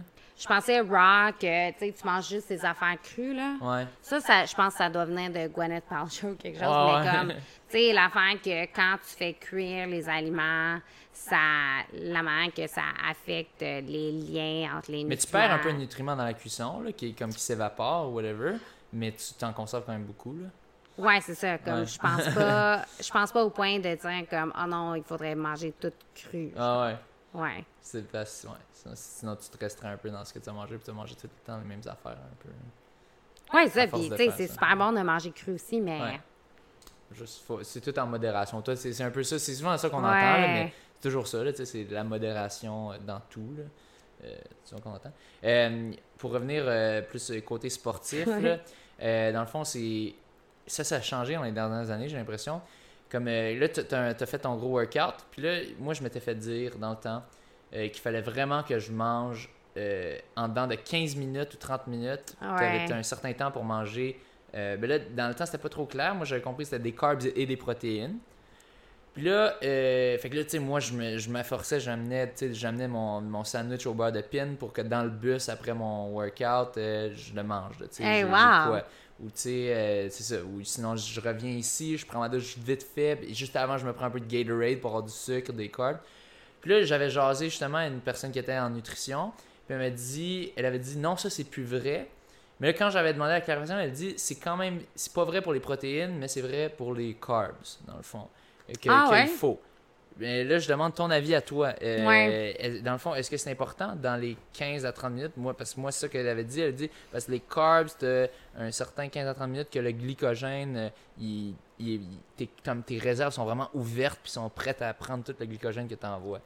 De ce que toi, tu Mais ça, c'est ça c'est vrai, mais tu comme pas nécessairement besoin de d'augmenter tes réserves en glycogène tout de suite après ton workout. Tu sais, comme, je pense que, mettons, tu fais, tu sais, mettons des track races, que là, tu as comme plusieurs compétitions en une journée.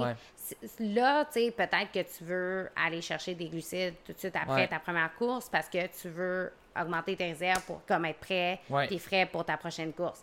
Mais habituellement, après ton long workout, du samedi, en théorie, tu vas pas recourir. Tu as comme tout un 24 heures avant de retourner courir. Fait que l'important, c'est d'avoir un mélange de glucides protéines, mais plus à travers ta journée. C'est ça. C'est pas, pas nécessairement le window de 30 minutes, je pense que c'est vraiment parti euh, cette affaire-là. Ouais. ouais, ce serait plus dans un cas vraiment si t'es un athlète très haut niveau qui s'entraîne, mettons, deux fois par jour, puis que là, tu sais, t'as un deuxième entraînement qui vient dans la journée, fait que là, faut que tu le, faut que tu le prennes en temps de 15 minutes, sinon tu vas être vide pour ton deuxième. Euh, Puis je sais pas si 15 minutes, c'est. Tu sais, moi j'avais toujours lu le 30 minutes. Ouais. Mais moi, moi je euh, m'étais fait dire, ah, c'est plus 30, c'est 15 maintenant. 15. mais, ça, je vais, euh, je vais faire une recherche. Tu sais, je veux pas me prononcer là-dessus, mais j'ai jamais lu ça. Mais je suis prête à faire la recherche ah, puis t'envoyer. Euh, ah, puis tu feras un suivi pour euh, ceux qui écoutent. Là. Ah, mais moi, j'ai jamais entendu 15. Mais je suis prête à aller checker ça. Ah, super, merci. mais ben, ben, ben, en tout cas, nous autres, on avait eu une petite session de nutrition comme avec la, team de McGill. Puis elle, avait dit 15 à 30, je pense, puis t'es mieux, un peu mieux avec 15. Puis là, l'autre, euh, c'était euh, une autre personne. En tout cas, Mais ça vient de changer, je pense. Euh, L'American Dietetics Association, ils ont publié un papier, là, genre, je pense, en 2017, puis c'est plus là-dedans. OK. Ouais, fait que c'est vraiment récent. Récent de genre quelques mois ou quelques années? Quelques années, là. OK. Ouais. Parce que moi, moi, moi en tout cas, ce qu'elle m'avait dit, c'est ça, c'était l'année passée que j'avais demandé. Puis elle avait dit, ah oui, sinon ça a été changé. Puis là, t'as plus besoin. Fait que là, j'étais comme, ah, t'as plus besoin. Puis là, moi, j'étais tout mélangé. Puis là, après, je lui demande. Puis elle a dit, ouais, mais euh, pour tes gens. Mais je pense que c'est ça. Je pense que c'est probablement, comme tu dis, que, que tu sais, t'as pas besoin d'avoir tes réserves de glycogène au max en tout temps. Que c'est juste, faut que tu te nourrisses comme du monde. Euh, en tout temps. Puis des protéines à tous les repas, est-ce que c'est une euh, important? Moi, j'avais j'ai entendu ça. Ça, oui, moi, je le recommanderais. Oui je pense qu'on a une obsession avec les protéines. Euh, il y a des gens qui me disent Ah ouais, je mets de la poudre de protéines dans mes smoothies. Puis je comme. dans mes smoothies. puis c'est comme pas nécessaire. Puis, tu sais, nous. Mettons, on s'en va courir une heure ici, là, comme. Il n'y a rien qui s'est passé, honnêtement. C'est du temps. Euh, time on your feet. Euh, ça, ça demande zéro effort vraiment à notre corps. Fait que tu sais, t'as pas besoin de revenir à la maison puis comme prendre un shake de protéines avec genre euh, deux sandwichs parce que c'est pas super demandant à ton corps. Si tu as un entraînement, un long run, tu viens de mettre un stress sur le corps, puis là, il y a besoin des protéines, des glucides pour venir récupérer. Mais ton easy run, c'est de la récupération ah. en soi. Fait que je pense que les protéines, tu sais, pour les athlètes, en théorie, la recommandation, c'est de 1 à 1,2 grammes par kilogramme de poids. Euh, mais si tu mets des protéines à tous tes repas, c'est relativement facile. Je dirais pour les végétariens, véganes, c'est un, ce qui est un peu plus dur, c'est que si tu réfléchis pas à ça, t'es pas toujours porté à vouloir manger, euh, je sais pas, des bines, puis des noix. Euh, moi, les bines, j'en mets dans tous mes repas quasiment. Là, ouais, ouais. Ben, toi, t'es tellement connu pour ça. Ouais, les bines. Mais des fois, c'est comme un effort de plus si t'es pas quelqu'un qui prépare ça. Euh, mais tu sais, t'as pas besoin de suppléments de poudre de protéines puis toutes ces affaires-là. En ce moment, c'est la créatine, je pense. Euh, il y a plein d'affaires que les gens mettent dans leur whey protein. Whey protein, mais tu sais, c'est pas nécessaire. Tu peux mettre tu peux manger euh, deux œufs avec ton smoothie, puis tu vas avoir comme 12 grammes de protéines, puis il va sûrement avoir des affaires dans ton smoothie que de la protéine. Fait que, tu sais, garde ton argent, puis achète pas. Euh, achète pas la poudre. tu dirais qu'il y a beaucoup de. c'est ça, ça que j'avais lu un peu que. Euh, comme les Américains, juste avec la diète américaine, comme qui est, quand même assez lourde en, en viande, comme tous les Américains sont tous worried, ben les Américains, j'inclus les Canadiens là-dedans, on est tous peur que oh, j'atteins pas, je mange pas assez de protéines, whatever, mais que tout le monde comme dépasse les limites qu'ils ont besoin. c'est ça. Puis les extras en protéines, c'est que tu vas comme les, les, euh, éliminer, mais c'est que tes reins, il faut qu'ils travaillent pour tout comme... Euh, Transformer ça. Pas transformer, c'est les reins, ils servent un peu comme... Euh, Filtre filtre, c'est ça. Fait que, tu sais, si tu as, trop, trop de protéines, puis tu es en train de filtrer ça à travers les reins, à un moment donné, ça peut créer un stress sur les reins. Tu sais, des fois, les hommes forts, ils ont, ils ont ça, là, avec tous leurs suppléments et toutes les affaires. Fait que c'est comme, tu sais, je pense juste d'avoir une alimentation que tu as une source de protéines dans tes repas, des fois dans tes collations. C'est en masse. Ouais, ouais. Mais c'est ça, d'essayer de, les mettre un peu à tous les repas à chaque jour, tu dirais que c'est quand même important? Moi, je dirais que oui. Non seulement pour les protéines, mais aussi parce que ça va te garder comme satisfait un peu plus longtemps. Tu sais, un bol de céréales pour déjeuner, c'est pas super euh, satisfaisant. C'est comme. Ben, peut-être pour. Ben, des Fruit Loops, non? Juste parce qu'il y a comme un manque de, de protéines dedans. Euh, mais tu sais, mettons euh, un yogourt avec un bon granola avec des noix, ça va vraiment te. Ça va te ah garder satisfait beaucoup plus longtemps que ton bol de céréales. Ouais, puis de ce que j'avais de ce que j'avais compris, j'avais suivi le, cours euh, Food for Thought à McGill de Joe Schwartz, qu'il disait comme je pense je pense dans ce cours-là j'avais vu ça que, que, dans le fond les protéines ça te garde un peu plus réveillé. Puis c'est les glucides, c'est ça. Souvent, tu as l'impression, ah, je prends des, du sucre, ça va me garder réveillé, mais que tu es un peu plus réveillé, mais après ça, tu as comme un food crash. Ouais, c'est ça. ta protéine, c'est ça que tu devrais prendre avant un examen, mettons, genre de. Ouais. De, vraiment être alerte. Est-ce que c'est ben, c'est vrai, ça? Ouais, c'est vrai. Puis les, les glucides, c'est plus euh, l'index glycémique que tu vas comme avoir un spike, puis après ça, poum! Parce que ça se gère tellement vite. Ah. Tandis que les protéines sont comme plus slow and steady, mettons. Là. Ah ouais. Non, c'est ça. Le, je, pense, je pense que c'est le problème que j'ai souvent eu. C'est ça quand j'étais quand j'avais mes cours. Là, puis là, s'il y en avait un qui était autour de l'heure du midi, il fallait vraiment que je m'arrange pour manger pendant. Parce que si je mangeais avant, là, oublie ça. Là, en train de prendre ça. Ah ouais, parce que c'est ça. Parce que c'est un gros bol de pâte d'habitude ou de riz ou whatever, là, avec des bins. Là, que sais, oui, t'as un peu de protéines là-dedans, mais t'as as beaucoup de glucides. De carbs, ouais. Puis, euh, ah non, moi, c'était. Tu sais, je voulais rester réveillé, puis euh, oublie ça, tu sais. Je, je, je, je, le sentais, le spike, complètement. Ah ouais, wow, ah, c'est vraiment cool. Non, non, c'est clair, tu sais. Puis, je le sens encore aujourd'hui un peu, tu sais, souvent, je prends. Je fais une petite euh, siesta l'après-midi quand après avoir mangé. Chanceux. ouais, ouais. Mais euh, oui. Euh, ok, donc ça, ça règle euh, cette question-là. Puis c'est ça. Fait que pour un, comme on disait, pour un, mettons, un coureur plus récréatif, c'est ça. C'est pas important de manger en dans 30 minutes ou whatever. C'est, c'est, juste vraiment si t'étais dans un cas plus élite que là, t'as, une affaire bientôt après, puis là, tu veux avoir remis tes, tes glycogènes. puis protéines, c'est ça, on a dit on a dit euh, quand même important, mais il faut pas virer fou avec parce que déjà dans notre diète en moyenne, euh, on a beaucoup. On vient sûrement rejoindre nos besoins, ouais. Puis je jase avec du monde, puis tu sais, le, monde, je leur dis ça justement, je dis regarde, dans la diète, euh, dans la diète normale, on a déjà beaucoup de problèmes, mais ils disent non, non, mais pour un athlète, c'est ça, puis là, ils font le calcul, puis là, je fais comme ouais, mais tu te rends, puis ils sont euh, je suis pas sûr. Là, mais c'est drôle comment tu as, as, tellement une craze autour de, de, ça. Le, ça c'est pas tant que ça, là, genre 1.2, euh, tu sais, mettons quelqu'un, on va dire euh, quelqu'un qui pèse, je sais pas, 135, 140, je sais, c'est pas beaucoup, mais mettons, tu as besoin de 60 à 70 grammes de protéines, mais dans une poitrine de poulet, tu as 25 à 30 grammes. Ouais. Fait que, tu sais, juste là, une poitrine de poulet. C'est là que pour les végétariens, c'est un peu plus difficile, mais si tu es conscient, ah du tofu, je pense que. Ah oui, du tofu, c'est de la bonne protéine. Ça. Ouais, c'est ça. La moitié d'un bloc, c'est environ 20 grammes.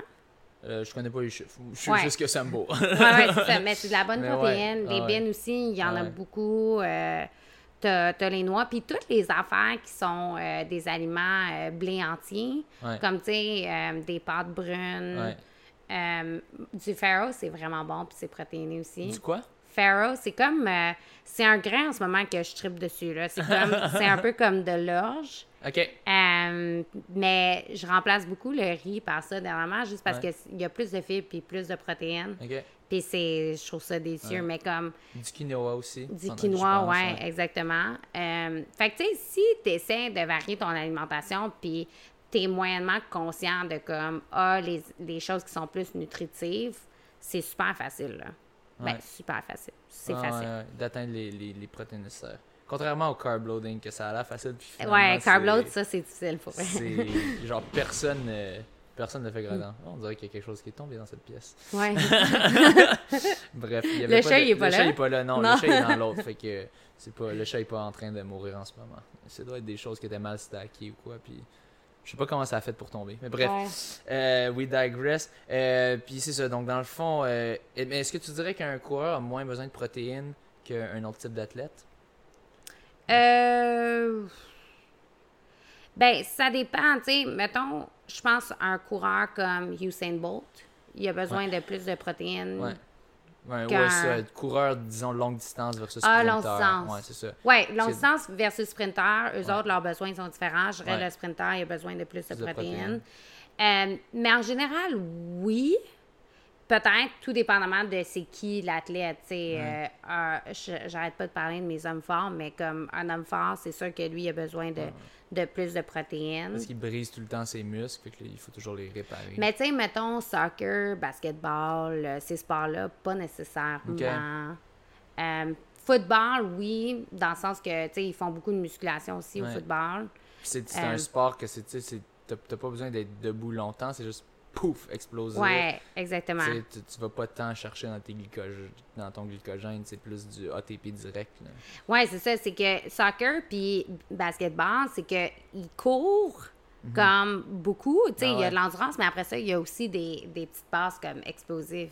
Fait que eux autres, ils utilisent comme deux différents ouais. Euh, eux autres, c'est un, mélange entre les deux. Oui. Mais tu sais, ça serait dur à dire en général, mais... Ça dépend de l'individu tout le temps. Exactement. Mais tu sais, en général, un coureur de longue distance, c'est pas nécessairement les protéines qu'on va aller dire comme « Ah oui, il faut ah vraiment focuser là-dessus. » Ça serait plus... Oui, exactement. Cool. Est-ce qu'il y, euh, y, a des, des sujets euh, d'actualité ou de n'importe quoi en termes d'alimentation, de nutrition sportive euh, que tu, qui t'intéressent, que tu voulais aborder à ce podcast? Puis là, je, sais, je t'en lâche une lousse, mais tu sais, c'est comme. Peut-être que ouais. non, là. y a-tu des. Ah, il y a quelqu'un qui. J'essaie de penser à ça, là. Ben, dernièrement, quelque chose qui m'intéresse plus, mais tu sais, je peux de nouveau pas me prononcer là-dessus, c'est un peu comme. Euh, tu sais, le beet juice, euh, des affaires comme ça. Euh. Ça avait l'air d'être conclusif dans les dernières études que. Alex Hutchison ouais, de nous, hein, sortait, ouais. pas de le dire comme si c'était Jésus, ce gars-là. Ouais, ça. Mais j'aime beaucoup la manière qui présente les affaires. Ouais. Puis, j'essaie de plus me renseigner un régime végétarien, végétalien, oui, il y a comme les. On parle toujours des, des manques en euh, micronutriments, genre B12, euh, fer, puis tout ça. Mais est-ce qu'il y aurait un avantage euh, par rapport aux effets sur. tu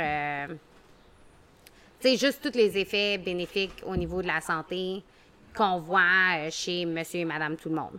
Au niveau du cholestérol, les triglycérides, euh, puis tout le reste. Euh, mais à part ça, je, je sais vraiment pas. Ah, c'est correct. Je, je faisais juste euh, en lâcher une au cas où qu'on aurait manqué quelque chose. Là. Mais sûrement qu'on a manqué une coupe d'affaires, mais là, tu sais, ah on veut pas trop on veut pas trop t'épuiser aussi. Tu as d'autres affaires à atteindre parce que tu es très, très occupé pendant ton bref séjour à Montréal. Tu tout le monde euh, très en demande là, euh, à ce que je voyais, euh, des soupers par-ci par-là. ce qui est normal quand ça fait très longtemps que tu n'as pas vu tout ton coin et que tu as été loin. mais ça, je te remercie beaucoup d'être venu. moi, je suis très content parce que c'est un sujet qui, qui m'intéresse beaucoup. étant, ayant une, nutrition un peu particulière. une, ouais, ouais, de la pizza. et, et, je pense que ça intéresse beaucoup de nos spectateurs. J'en connais une couple qui avait très hâte d'avoir une experte en nutrition venir démystifier euh, puis c'est ça, c'est pas toujours euh, des réponses claires à 100%, mais j'ai l'impression qu'on a quand même été. Euh, on a quand même tranché une bonne coupe d'affaires, là, tu sais. ouais. Tu sais, c'est le fun des fois de trancher aussi. Il faut pas trancher quand ça se tranche pas.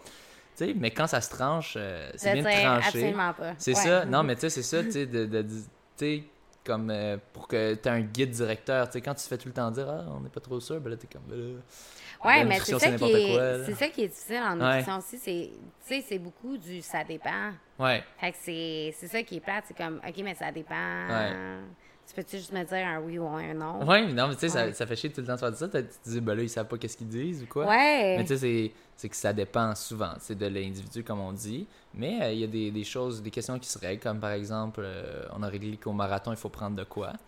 Oui, ça c'est sûr que la diète keto, Ouais. C'est la merde. La diète keto, non, ben, t'oublies ça, mettons, pour un marathon, pour de vrai, je, je pense pas qu'on recommanderait ça. Euh, puis, puis c'est ça qu'il faut que tu, tu, prennes des glucides pendant ton marathon. Euh, et et aussi, ben, c'est quand, quand, même bien de savoir ça, parce que moi, je stressais beaucoup avec ça, l'affaire de manger tout de suite après, là, ça me stressait tellement, ouais. comme, genre, je suis en train de me fucker, là, parce que je suis pas en train de manger là, là, là, là, là, puis, euh, puis ça doit être dur pour certaines personnes, surtout comme tu dis, quand tu n'as pas envie de manger juste après ben, l'entraînement. C'est vraiment dur. C'est. Mais je vais, ça, je vais vraiment vérifier pour les 15 minutes parce que cool. j'en ai jamais entendu parler. On, clarifiera ça dans le prochain épisode. On fera un petit, euh, une petite euh, update sur cette situation.